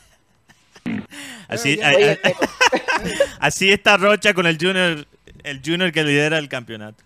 Ni un mojón más, Arturo Rey. Así está, así está Rocha. Controles. Oye, pero te voy a decir, los, eh, los en Venezuela, esa palabra que acabas de usar significa mentira. Mm. Tú sabes eso, sí. eres embustero. Entonces yo en un momento dado pensé que este señor estaba hablando de que no quieren más mentiras y resulta que estaba hablando de, eh, de, la cosa, pero físicamente. Eh, eh, los que han ido al rodadero y algunas playas de Santa Marta en los años anteriores, oye, se veían eso, esas cosas flotando alrededor cuando uno se estaba bañando y salías corriendo. Era una cosa horrible. De verdad que por un tiempo la gente no quería ir a las playas de Santa Marta porque parece que las cosas sépticas, el origen era el, mar. Entonces, es una cosa espantosa. ¿Qué, Señores, eh, Mateo, rápidamente, ¿qué fue lo que dijo? ¿Lo vamos a poner? No, bueno, si podemos poner el audio rápidamente antes de, de, los patrocinios. No creo que vamos a tener lastimosamente hoy tiempo para nombrar los, los oyentes por cuestiones de horario. No, sí, sí, lo vamos a tener. Vamos a hablar con la doctora Claudia después, y después al final. No te preocupes. Pero lo que iba a decir es, le iba a preguntar a Rocha cuál prefiere él. Ver una aleta de tiburón en la distancia o una cosita marrón. Un tiburón marrón. El tiburón. Puede salir corriendo. Tiburón, por Dios. Es una nueva especie que me rodea las playas de Santa Marta. ¿no? no, no, no. Por favor, ¿qué fue lo que dijo el hombre? ¿Qué es lo que se refería? Vamos a escucharlo. Dios. Prepárense. No cabe un mojón más. Mojón más y se, cada vez que hay un mojón más, se rebosa en la agua alcantarilla. Verdad. No, no, una cosa que... que continúa, continúa. Podría, no, no. en Santa Marta no cabe ni un mojón más. ya, déjalo así. Esa es la frase Dicho por este, ¿cómo se llama este, este personaje? Ni idea, pero, pero joder, tengo la impresión que a lo mejor se volvió famoso. Se volvió famoso. el community manager de este hombre está se está ganando. Sabe lo que tiene que decir. Sí. Mateo, rápidamente vamos a hablar de nuestros patrocinadores. Adelante. Miguel Martínez Olano es el concejal de la ciudad de Santa Marta. Bueno, rápidamente. Rápidamente vamos a hablarle a la gente de un, ilegal asociación. Concéntrate. ok, voy a resetearme. Mil disculpas a la gente de Unilegal. Vamos a hablarle a todos los oyentes de Unilegal, esta alianza en la costa para brindarle servicios e información a la gente sobre temas complicados. Por ejemplo, si no sabes cómo normalizar tus predios, qué derechos tienes en tu trabajo, cómo divorciarte, cómo comprar un vehículo, cómo crear una empresa, cómo defenderte si tienes un caso legal, puedes llamar al número de un ilegal 302-656-9616, 302-656-9616 por una consulta de 45 minutos por apenas 35 mil pesos, 35 mil pesos que te pueden sacar de, bueno, no voy a usar la misma palabra que el concejal de Santa Marta. Bueno, también le vamos a hablarle a la gente de WeTravel, esta agencia de viajes, que se encuentra en la carrera 52, número 82307, edificio de la piso 2, local número 13, aquí en la ciudad de Barranquilla. Pero si no te encuentras en Barranquilla, también pueden visitar a wetravelcolombia.com eh, o contactar a WeTravel a través del número de WhatsApp 304-434-8961 uno para tener la mejor información posible para su próximo viaje, sea por capacidades laborales, sea por razones eh, personales, sea un viaje familiar, sea para escaparse de su familia, lo que fuera, ahí Chavo te puede ayudar con todos los requisitos que necesitas. ¿Por qué correr el riesgo de poner tu viaje en, peligro por no tener la información? Llama a Chavo y para los oyentes satélites vamos a mostrarles aquí el código QR para hablar de una con un asesor de WeTravel. Karina. Eh, podemos continuar acá en la mesa. Ok, bueno, entonces vamos a leer con los oyentes. Aló, tenemos señal con la gente. Ok, ya está Karina. ¿Me escuchas? Sí, sí, sí. Sí, sí, perfectamente. ¿Tenemos a la doctora Claudia con nosotros? Sí, por acá estoy. ¿Cómo estás? Se escucha una alarma. El programa satélite. Karina, se, se, escucha una alarmita. ¿Ese es del lado de, de la doctora Claudia o, o, allá en Vancouver? No, de, la doctora Claudia. De mi lado, pero ya, ya acá me, me moví de lugar. No sé si se escucha un poquito menos. Estoy en un espacio abierto en este momento. Ok. Bueno, doctora Claudia, habíamos hablado eh, al principio del programa, hablamos de este tema. Eh, todo esto es por, por la reacción de, de, un joven que yo escuché cuando dijo que prefería la tecnología que las personas. Sí. Yo sé que en tu consultorio hay muchas personas que piensan así, que tienen problemas en eh, relacionarse con otras personas y que crean sus propios ambientes y que eh, se vuelven personas eh, que no pueden expresarse, ¿no? Que, quieren hacerlo todo solo. Aparte que las redes sociales últimamente están como motivando a que la persona eh, sea ella misma, que no está mal, por supuesto, a que la persona no, no, necesariamente tiene que ser feliz o que otra persona le proporcione esa felicidad, tú misma te puedes proporcionar esa felicidad. Todo es tú misma y tú mismo o, todo es referente a la persona como individuo, pero no desde el punto de vista social. ¿Qué pasa con estas personas que se vuelven, eh, que se meten en ese mundo creado por ellos mismos? Sí, Karina, muy buenas tardes a todo el panel de satélite, a nuestros amigos oyentes. Es que eh, el aislarse socialmente, eh, hay una investigación de la Universidad de Los Ángeles que está diciendo que si tú te aíslas socialmente, eso equivale a fumarte 15 cigarrillos diarios, por ejemplo. E, es decir, es el efecto tan negativo que tiene en la salud aislarse socialmente porque el ser humano necesita las relaciones sociales eh, en donde puedas mirar frente a frente a una persona. Ahora, no podemos negar que sí, hay relaciones que, se, que tú puedes construir eh, en línea, que puede ser, pueden ser virtuales, pero de todas maneras el, cerebro del ser humano necesita eh, el contacto físico, necesita eh, esa parte de, poder sentir la presencia de, otro ser humano cerca.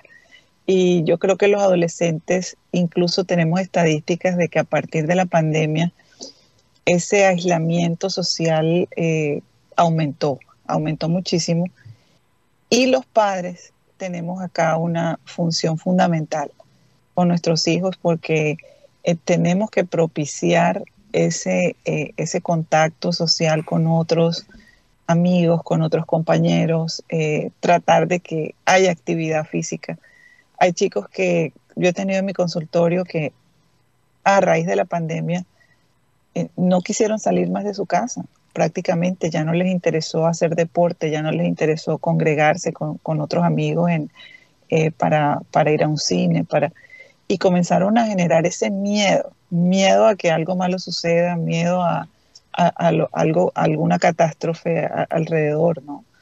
Eh, y los padres tenemos que tratar ese tema con delicadeza, sin forzar, pero sí insistir, promover, tratar de que, de que los chicos tengan algún hobby, alguna actividad fuera de casa que, sea de su agrado, ojalá, pero que lo hagan porque el, mucho encerramiento, ese mucho todo el tiempo contacto con, gente solamente a través de una pantalla puede generar depresión y ansiedad todavía más eh, de la que ya existía anteriormente.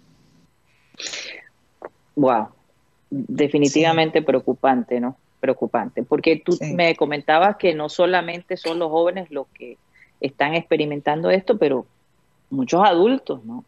De todas las edades.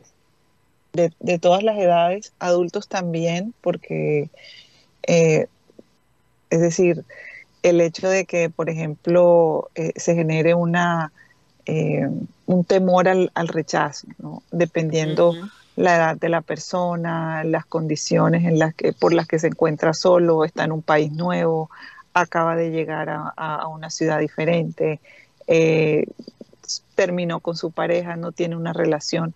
Y entonces hay ese temor ¿no? a, confiar en alguien nuevamente.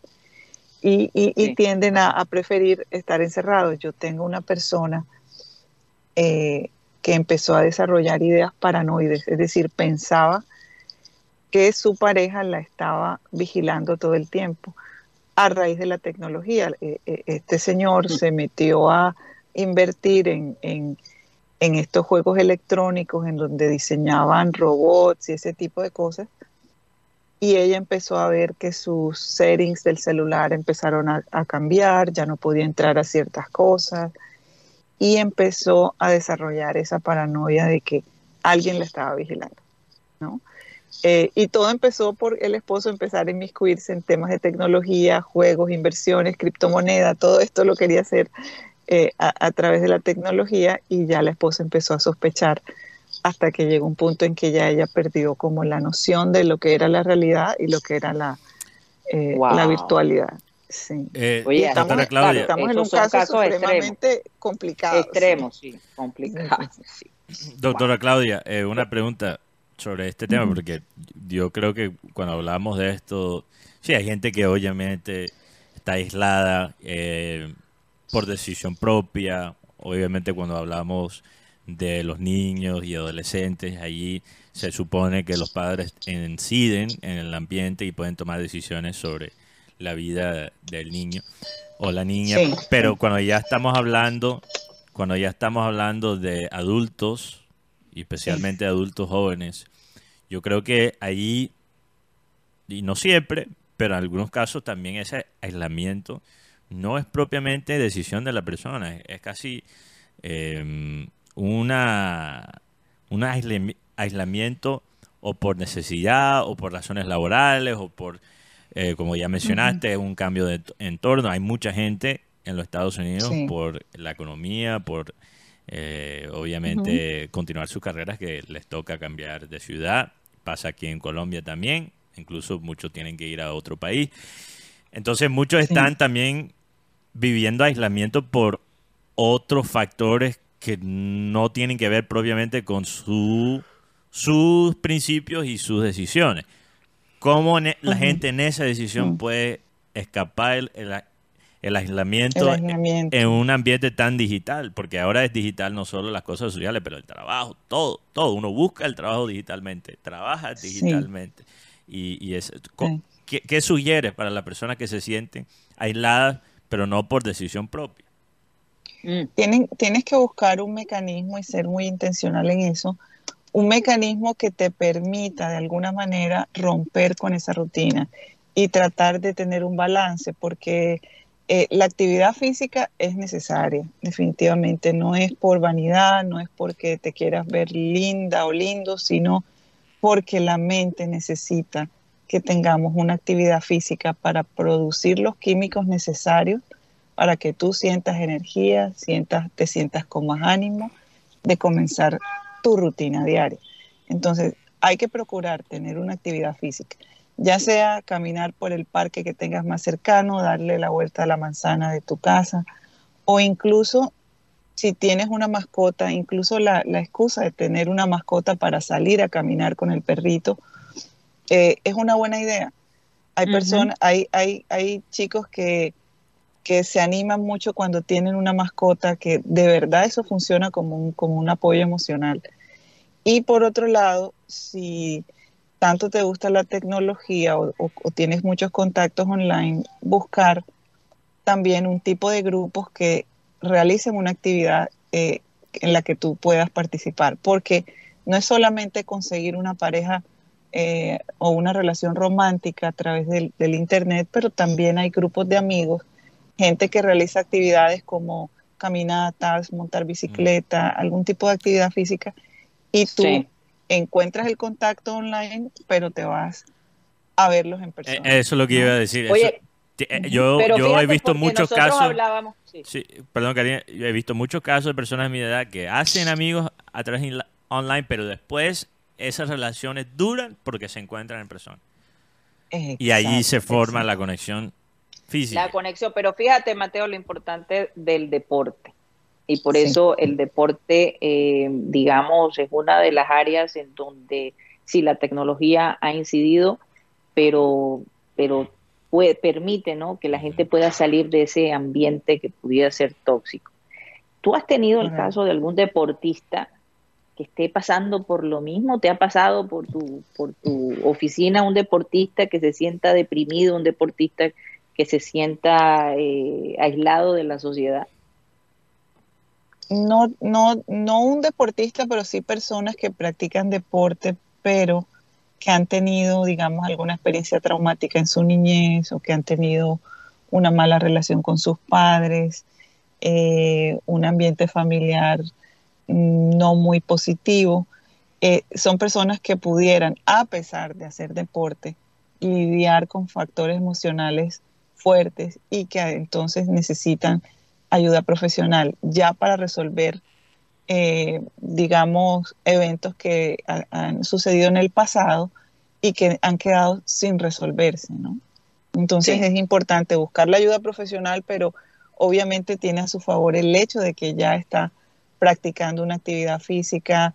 Eh, nosotros por lo general eh, en psicología lo que tratamos es que la persona encuentre una manera de, lidiar con el estrés, ya sea a través de, escribir, llevar un diario, por ejemplo, eh, escribir qué estás pensando o qué sentimiento te trae determinado pensamiento que estás teniendo.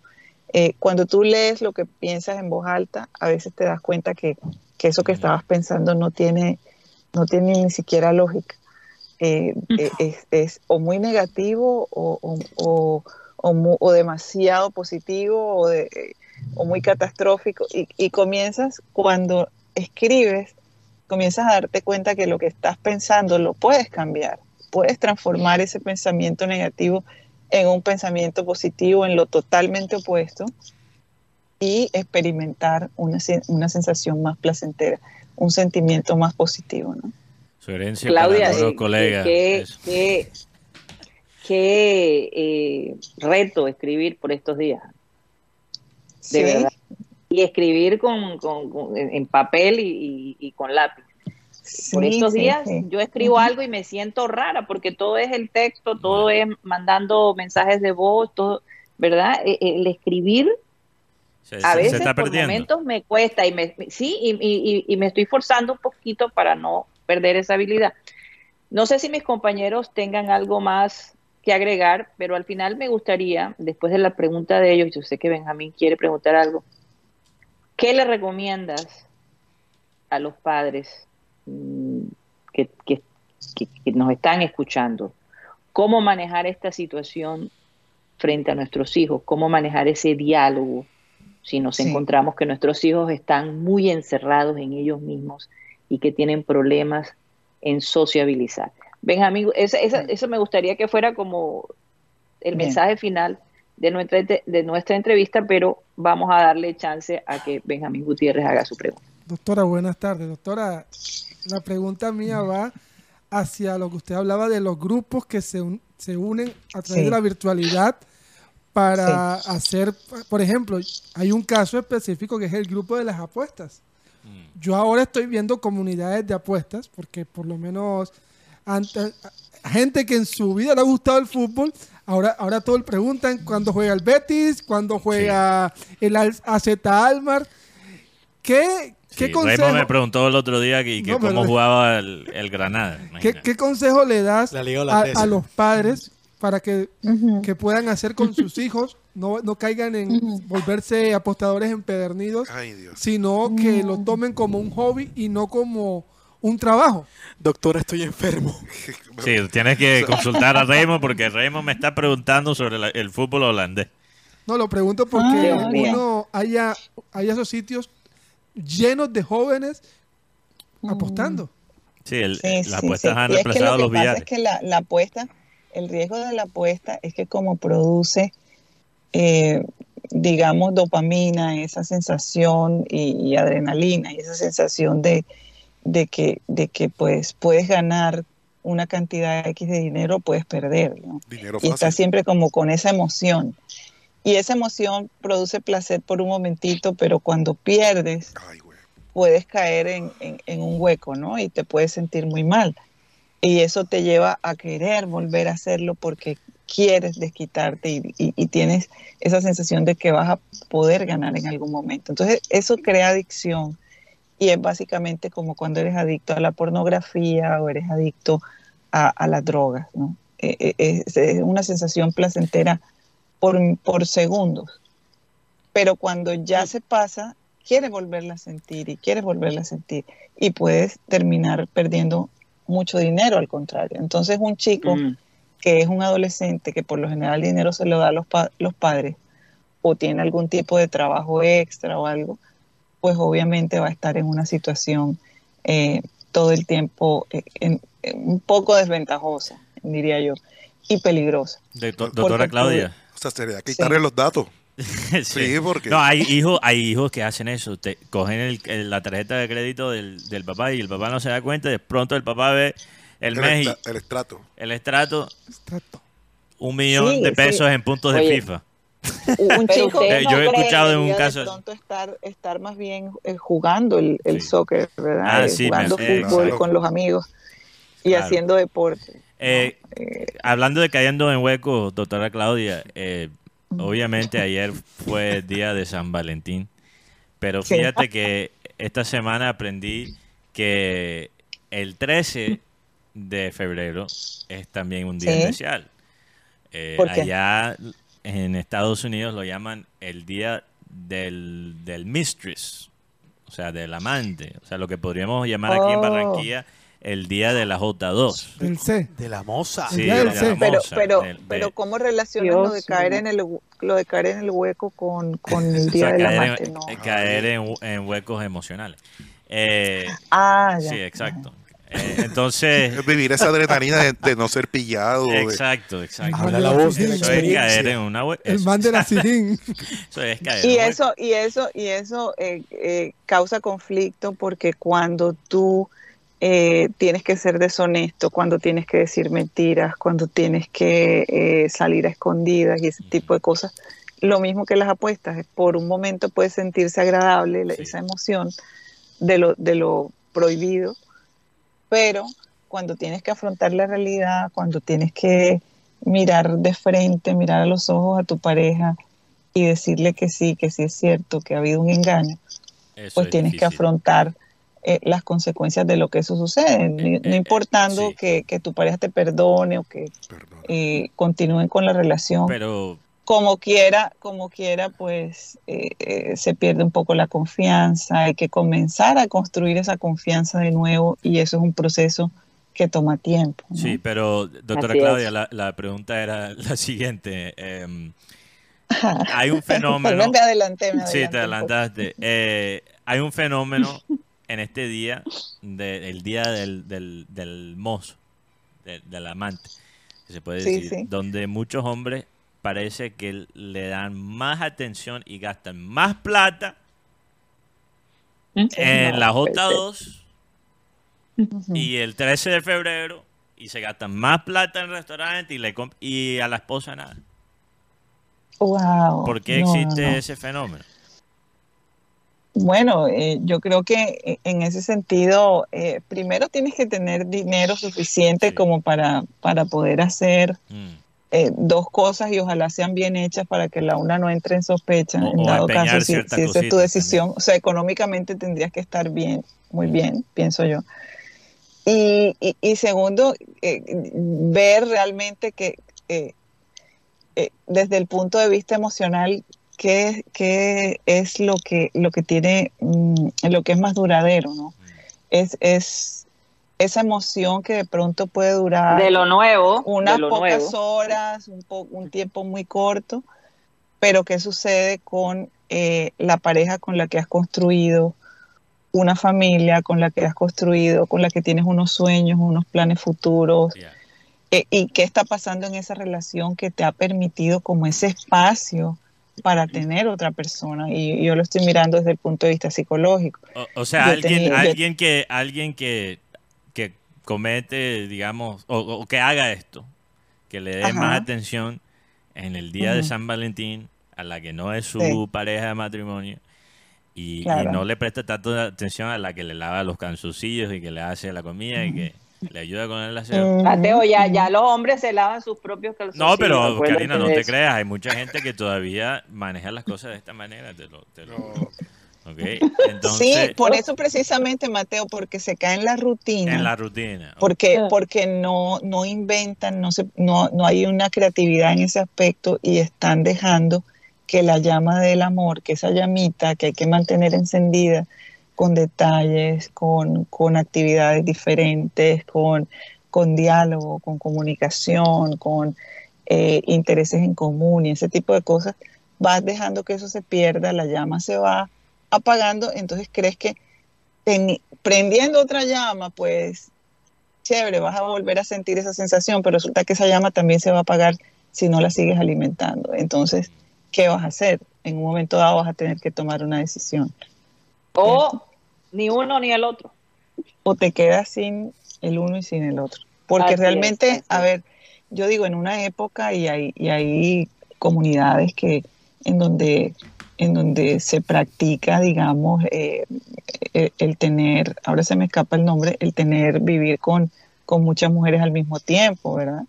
En, otro tipo de culturas. Pero lo, que llaman poliamor, ¿no? O, poli, o, poligamia. Básicamente la poligamia, exacto. De pronto en la religión, en, en, algunos grupos musulmanes todavía eso se practica, en fin.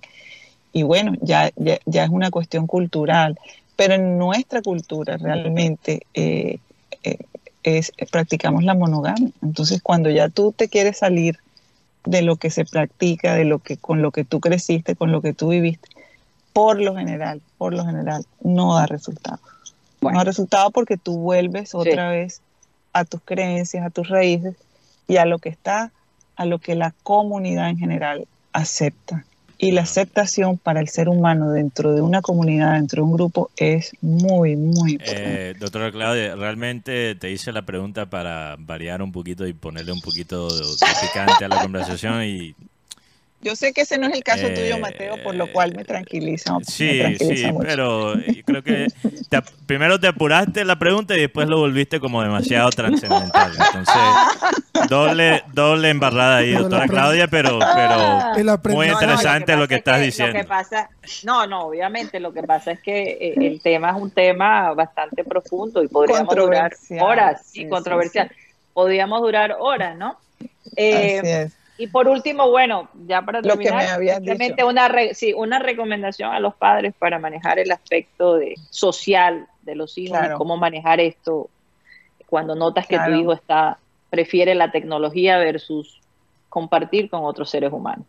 Bueno, en primer lugar, no, no ser sobreprotectores, porque hay padres que quieren proteger tanto a sus hijos que no le dan el chance de experimentar actividades por fuera, eh, grupos, y eso los va aislando también, ¿no? Eh, los, va, los va volviendo eh, más temerosos, más de que quieren, prefieren estar en una relación online porque piensan que es más segura, ¿no? Entonces hay que irles mostrando, permitiéndoles a ellos que, que realicen una actividad que realmente les guste eh, si tienes la capacidad económica de que tu hijo tenga un hobby, practique un deporte en una academia, sea dirigido por un entrenador, excelente. Si no, déjalo que salga afuera, juegue con sus amigos de la cuadra, eh, tenga un tiempo, eh, digamos, compartiendo con otras personas, siempre monitoreando, siempre viendo con qué grupo de gente está y ese tipo de cosas. Y, y sobre todo,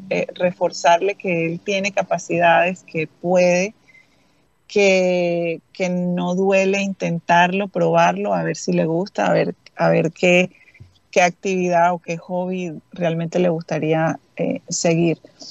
Y, el diálogo, ¿no? El diálogo constante, abierto con los hijos, en donde los hijos mm. puedan opinar, puedan eh, hacer partícipe de las decisiones familiares. Eso, eso también es muy importante. Entonces. O sea, comunicación y tiempo de calidad tiempo de calidad y, darles, Y, darles la oportunidad a ellos de que, de que ellos se den cuenta que sí son capaces, que sí, pueden eh, hacer un deporte, que sí pueden ir y hacer ejercicio o buscar o reunirse con un grupo de amigos que con los que él se sienta bien, ¿no? Eh, y, que, tengan un balance en su vida, porque a veces los padres se sienten que los padres son los hijos y que hay que hacer lo que el hijo dice. Sí, sí, sí, no, Hay hijos que te regañan increíblemente, mejor dicho. no te quitan el cinturón y te dan un par de, de Bueno, si, no aguantas eso, no trabajas con tus hijos. No, pero no creo que Karina estaba hablando de, de No, yo no estoy hablando de ti, Mateo. No, yo sí creo, yo sí creo. Nada. bueno, doctora Claudia, gracias. No, gracias a, ti y a ustedes. Un abrazo para todos. Que te vaya muy bien. Un abrazo a la doctora Claudia. Sí. Besito. Hasta luego. Eh, eh, Ya, ya Vamos con los oyentes, Rocha. Es oficial la ministra del Deporte. Ajá. ¿Cómo que se llama ella? Astrid Rodríguez. Astrid Rodríguez renunció. Y ahora la nueva ministra va a ser una chocuana, se llama Ada Dayana Córdoba. Ok. Eh, eh Dayana Córdoba eh, va a estar al frente de este polémico Ministerio del Deporte. Ella es una líder social con más de 13 años representando a las comunidades negras en el Chocó. Así que eh, va a ser la nueva ministra del Deporte, Ana Dayana. Pero ¿y qué eh, experiencia tiene en el deporte? Esa es la, pregunta que yo iba también a hacer. Nada en contra de ese perfil, pero ¿qué tiene que ver oh, con el deporte? Exactamente. O, o, está ahí porque hace parte del grupo de la vicepresidenta, no sé, de verdad. Sí, favores que se tiene que yo pagar creo que, Yo creo que ese, ese, ministerio... es que, por favor, si vamos a poner un ministro de deportes que sepa de deporte. Mira, ella estuvo vinculada como secretaria de Educación de Florencia. Caquetá, sí, Caquetá. Mm. O sea, yo no veo ahí que, que, que, fue, que manejó deporte, Rocha, y yo creo que eso es ah, un error tras error tras error, porque... o sea, de Guatemala para Guatapeor. Se había demorado la renuncia, ¿no? Sí, porque, Rocha, esa, la ministra T. Rodríguez consiguió que muchas federaciones le dieran un visto, el visto bueno a su gestión. La gestión que igual. ¿Cuál gestión? Es la pregunta. Yo tiro piedra, tú me tiras piedra. Oigan, señores, vamos con los oyentes. Aunque te, voy a decir, esto no es esto no es nada nuevo. O sea, lastimosamente tenemos una historia larga en Colombia de personas que ocupan cargos, eh, cargos y pasó ha pasado en esta administración, ha pasado en la anterior especial, uff, en la de Duque. Ah un ministro de, ¿cuál fue? De ciencia y, tecnología, de la ciudad de Barranquilla. No entendí, no entendí esa. Entonces, eso es pan de cada día, una triste realidad de, la política, porque en Colombia no se gana la presidencia sin pagar favores. Un saludo para Rafa Abra, Byron, Byron, saludos para él, eh, Robinson Almares. Byron sí, con un eh, que el que tiene un apellido neerlandés. Mau Yance, Hugo Carlos Oyola Sarante, saludos para él. Eh, que dice que la generación de los ochentas es la mejor. Bueno, todo el mundo cree que es la mejor. No creo. cada generación cree que es la mejor. Saludos de Pero Mateo, tú querías, tú querías ser de la generación 80. No, yo quería, a mí me gustaba siempre más los años 90. La música de los 90. Saludos a Jorge Mauri, Alfonso Antonio Coronel, eh, Luis Felipe Caballero Salazar, desde Viva. Ah, está disfrutando desde, el centro comercial. Ah, saludos. En un Juan Valdés disfrutando un buen café. Vaya. Johnny de la Hoz, saludos desde Bogotá. Cristóbal Rivero, desde el barrio La Victoria. Ronald Forero, desde Milipilla, Chile. Quiero mandar un saludo especial a mi padre en el barrio El Valle, José David Forero, y mi madre Diosa Hernández. Milton Zambrano, un saludo para él. Inmar Freire, eh, saludos. Fernando Huelva Mesa. Dice, Guti es experto en el fútbol femenino. Luis Anguro. Hugo Carlos Ollora, León. Y el tenis femenino también. No femenino, perdón, el tenis femenino. Anderson Morales. Sí. Saludos. Porque se están riendo, es verdad, Guti. Estoy hablando en serio. Fran Rivera. Eh, Víctor Zambrano. Luis Anguro. Eh, Jürgen H., un saludo para él. También para RBC. José Garcés. Iván José Padilla Pinillos. Saludos al Team Satélite. Dice que la derrota de Junior es productiva. Ya lo verán. Recuerda el disco de Omeda. Ya lo verás. Ojalá que sí. Ojalá que sí. Porque aquí Rocha arma el escándalo si no lo es. No, yo, le digo una cosa, gana el Junior el domingo y entonces vas a oír a todo el mundo que dice, es que ese Arturo Reyes, tremendo técnico. Ahora vamos a ver el otro lado. Ah, yo creo que la prensa local defendía más el bolillo, defendía más al bolillo porque entrenaba bien el equipo que Amaranto Perea y que Arturo Reyes después de ganar un título. Es curioso. eso no voy a caer en esa trampa. No voy a caer Tuvieron más paciencia con el bolillo aquí en Barranquilla, la prensa local. los, ah, periodistas deportivos de esta ciudad que con Arturo Reyes después de ganar un título. Qué curioso. Es que, es que Barranquilla es toda María, hombre. John Villalba, un saludo desde Kenda. Muchos bolillo lovers aquí. Boli lovers. Alfredo Quintana, desde Rihuacha. Ay, qué, chévere la ciudad. Carlos, clima? Carlos Andrés Rodríguez Pertuz, un saludo para Eric de la Rosa. Brian Manuel Escobar Amaya. También para Ernesto Pinilla. Juancho, saludos desde San Agustín. Vaina, vaina, vaina mi rumba. San Agustín, Florida. San Agustín, así se llama. Eh, también para Jorge Noguera Mendoza. Saludos a todos y bendiciones. si no gana el domingo con 12 días de, de descanso, las estrellas sería el colmo. Volvorín, que si boté el chupo, no, yo no boté el chupo. Freddy Noguera, saludos y bendiciones para todos ustedes. Desde Acarigua, Venezuela, un poco tarde, pero seguro, conectado con satélite. Karina elegante como siempre. Dios te bendiga y te acompañe. Saludos para Leona Ese es el tío, ese es el tío Freddy. Un abrazo para él. Caterín Ataria Cano Charris, un abrazo, saludos desde Sogamoso, Boyacá. Raimundo Villa Rivera dice, Claudia, gracias por sus conceptos que nos ayudan a hacer la tarea como padres un poquito mejor. Esmeralda, un saludo a la doctora Claudia, escuchando desde Panamá. Dice Esmeralda que Mateo, que después que matas el tigre, le tienes miedo al cuero. No, no entendí. Me, ayúdeme, ayúdeme.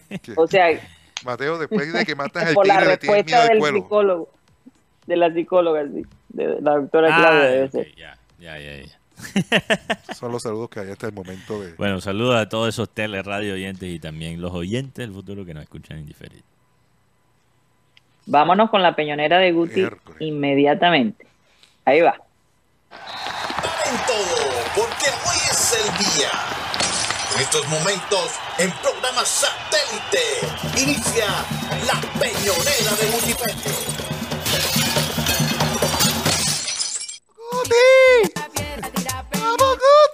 mientras no mientras la gente en Barranquilla celebraba bacanísimo carnaval cuatro días ron mujeres hombres lo que haya les tengo una noticia.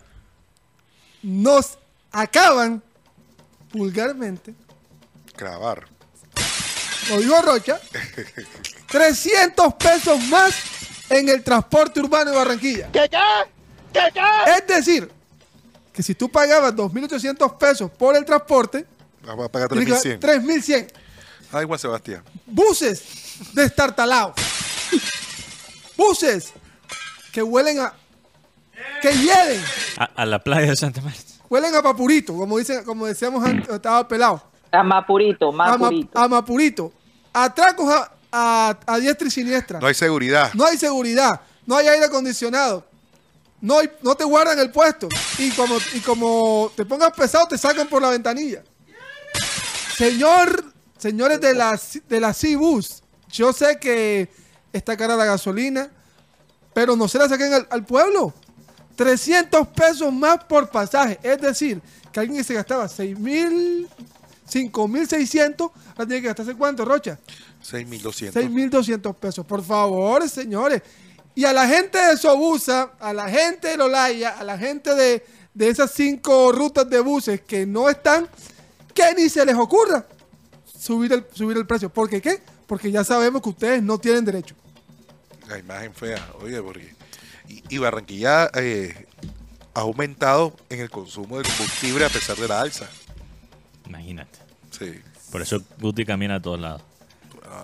Eh, segundo Peñón. Y el Transmetro también subió. 200 pesos del Transmetro. Buses destartalados y sin aire acondicionado. Ok, segundo Peñón, segundo, Peñón. ¿Qué tiene que pasar? ¿Qué tiene que pasar en el fútbol colombiano para que los dirigentes tomen, tomen acuerdo de esto? Miren esto, por favor, ¿qué es esto? O sea, solamente falta que cojan candela y se atiren a los jugadores y los quemen. ¿Dónde está la autoridad de, los, de, la dirigencia? Y si uno se pone a mirar el boletín, ahí parece que no hubiese pasado nada, simplemente que un incendio forestal cayó en el estadio. ¿Qué tiene que pasar para que esta gente tome conciencia de lo que está pasando. Quemar un bien público tiene una, tiene una, una pena. Pero estos señores que van al estadio, y no tengo nada en contra de los barristas, pero señores, no son barristas, son unos delincuentes. Y si quieren quemar algo, vayan quemen su casa, pero no destruyan el bien público. Así es. el, bonus trague es para la, gente del Junior de Barranquilla. Suéltala. O sea, eh, porque nos tocó, eh, mañana va a ser la rueda de prensa en horas de la mañana, eh, pero van a aprovechar el mismo escenario para presentar al nuevo cuerpo técnico del fútbol femenino. O sea, es un 2 por 1 en partido y rueda de prensa también. Y rueda de prensa. O sea, no le dan el, el, mérito, solamente van a ser miembros del cuerpo técnico del junior femenino, sin conocer la plantilla, sin saber de dónde son las muchachas, en fin. y el horario del partido, 4 de la tarde. Oye, se va a hacer un doblete. No es lo más lógico que hubiese puesto mínimo 5 y media de la tarde. Porque el partido, el partido del fondo es a las 8 y 20 de la noche. O sea, vas a tener dos horas después. O sea, 4 de la tarde termina a las 6 y el partido de Junior es a las 8 y 20. Oye, la gente no se va a quedar. la gente no se va a quedar. Obvio. Y por lo menos cuando hacen un anuncio, ponen la foto de Carlos Vaca, pero pongan el nombre de la jugadora, por lo menos para que la gente sepa quién es. O, una de cada uno. Carlos Vaca con una jugadora. No, es que sí lo pusieron, pero no pusieron el nombre de la jugadora. Ah, solo pusieron el nombre de Carlos Vaca no, y no, de la jugadora. No, no, ya uno sabe quién es Carlos Vaca. Bueno, porque es que es obvio que no sabemos, estas jugadoras no tienen, sí, sí, sí, no tienen nombre, ¿no? ¿no? O sea, son nuevas, son lo que ellos dijeron, son, son amateurs, ¿no? Son, eh, mm. eso fue lo que dijeron ¿Te acuerdas, Prácticamente. Iban a poner un... Sí, prácticamente eso es la base. Así que entonces me imagino que ellos consideraron que no ameritaba poner el nombre de él. Bueno, señores, ya nos pasamos de tiempo. Gracias por haber estado con nosotros, a mis compañeros como siempre llenos de información, a la doctora Claudia. Ay, no, perdimos a Karina justo al final. Bueno, yo creo que lo que ella estaba diciendo era muchas gracias a la doctora Claudia por ese aporte que, como dijo un oyente, siempre nos alimenta de mucha información y cosas que podemos aplicar en nuestra vida. No solo a los padres, pero a, las personas adultas que, no tienen hijos. Y también para prepararnos para lo que viene en el futuro. Vamos a pedirle a Abel González Chávez que por favor despide este programa. Dame el versículo bíblico porque también me gusta leer un versículo para la reflexión de la gente que nos escucha. Parece mentira, pues yo me imagino una persona que nos va escuchando en un carro, en el taxi, en su vehículo, y de pronto viene una reflexión como la que manejamos con usted o una reflexión bíblica. Una frase puede cambiar el destino de una persona. Yo, yo no había caído en cuenta. Y de pronto esta chispa de la sabiduría, del conocimiento, puede encender, digamos, la llama de, una esperanza o de la esperanza o llámese de, de, la fe. De la fe, etcétera, etcétera. Bueno, este, miren este versículo que me parece consolador tremendamente. Esto dice el Señor, el Señor tu redentor, el Santo de Israel. Yo soy el, el Señor tu Dios, que te enseña lo que te conviene y te guía por las sendas que debes seguir. Nosotros los seres humanos que somos rebeldes, tendemos a decir, pero ¿por qué tengo que seguir las reglas? Hay mucha gente que se pregunta, ¿y quién es Dios para que yo tenga que seguir? Bueno, cuando ya tú configuras a Dios en tu mente como el hacedor del universo, tú sabes que no es ningún pintado en la pared, que es una persona que tiene por qué conocer todo lo tuyo, porque Él es tu arquitecto y tu ingeniero. Entonces, podemos presumir que evidentemente en él hay una buena fe, hay un amor para decirte, para guiarte y decirte cómo debes seguir lo que te conviene. Dale a Dios la oportunidad de servirte. Óyelo, te conviene. Bueno, ¿qué horas son? Tres. Tres. 3 y 4 de la tarde. Oye, cómo se va el time. Señoras y señores, se nos acabó el time. Satélite, satélite, satélite, satélite.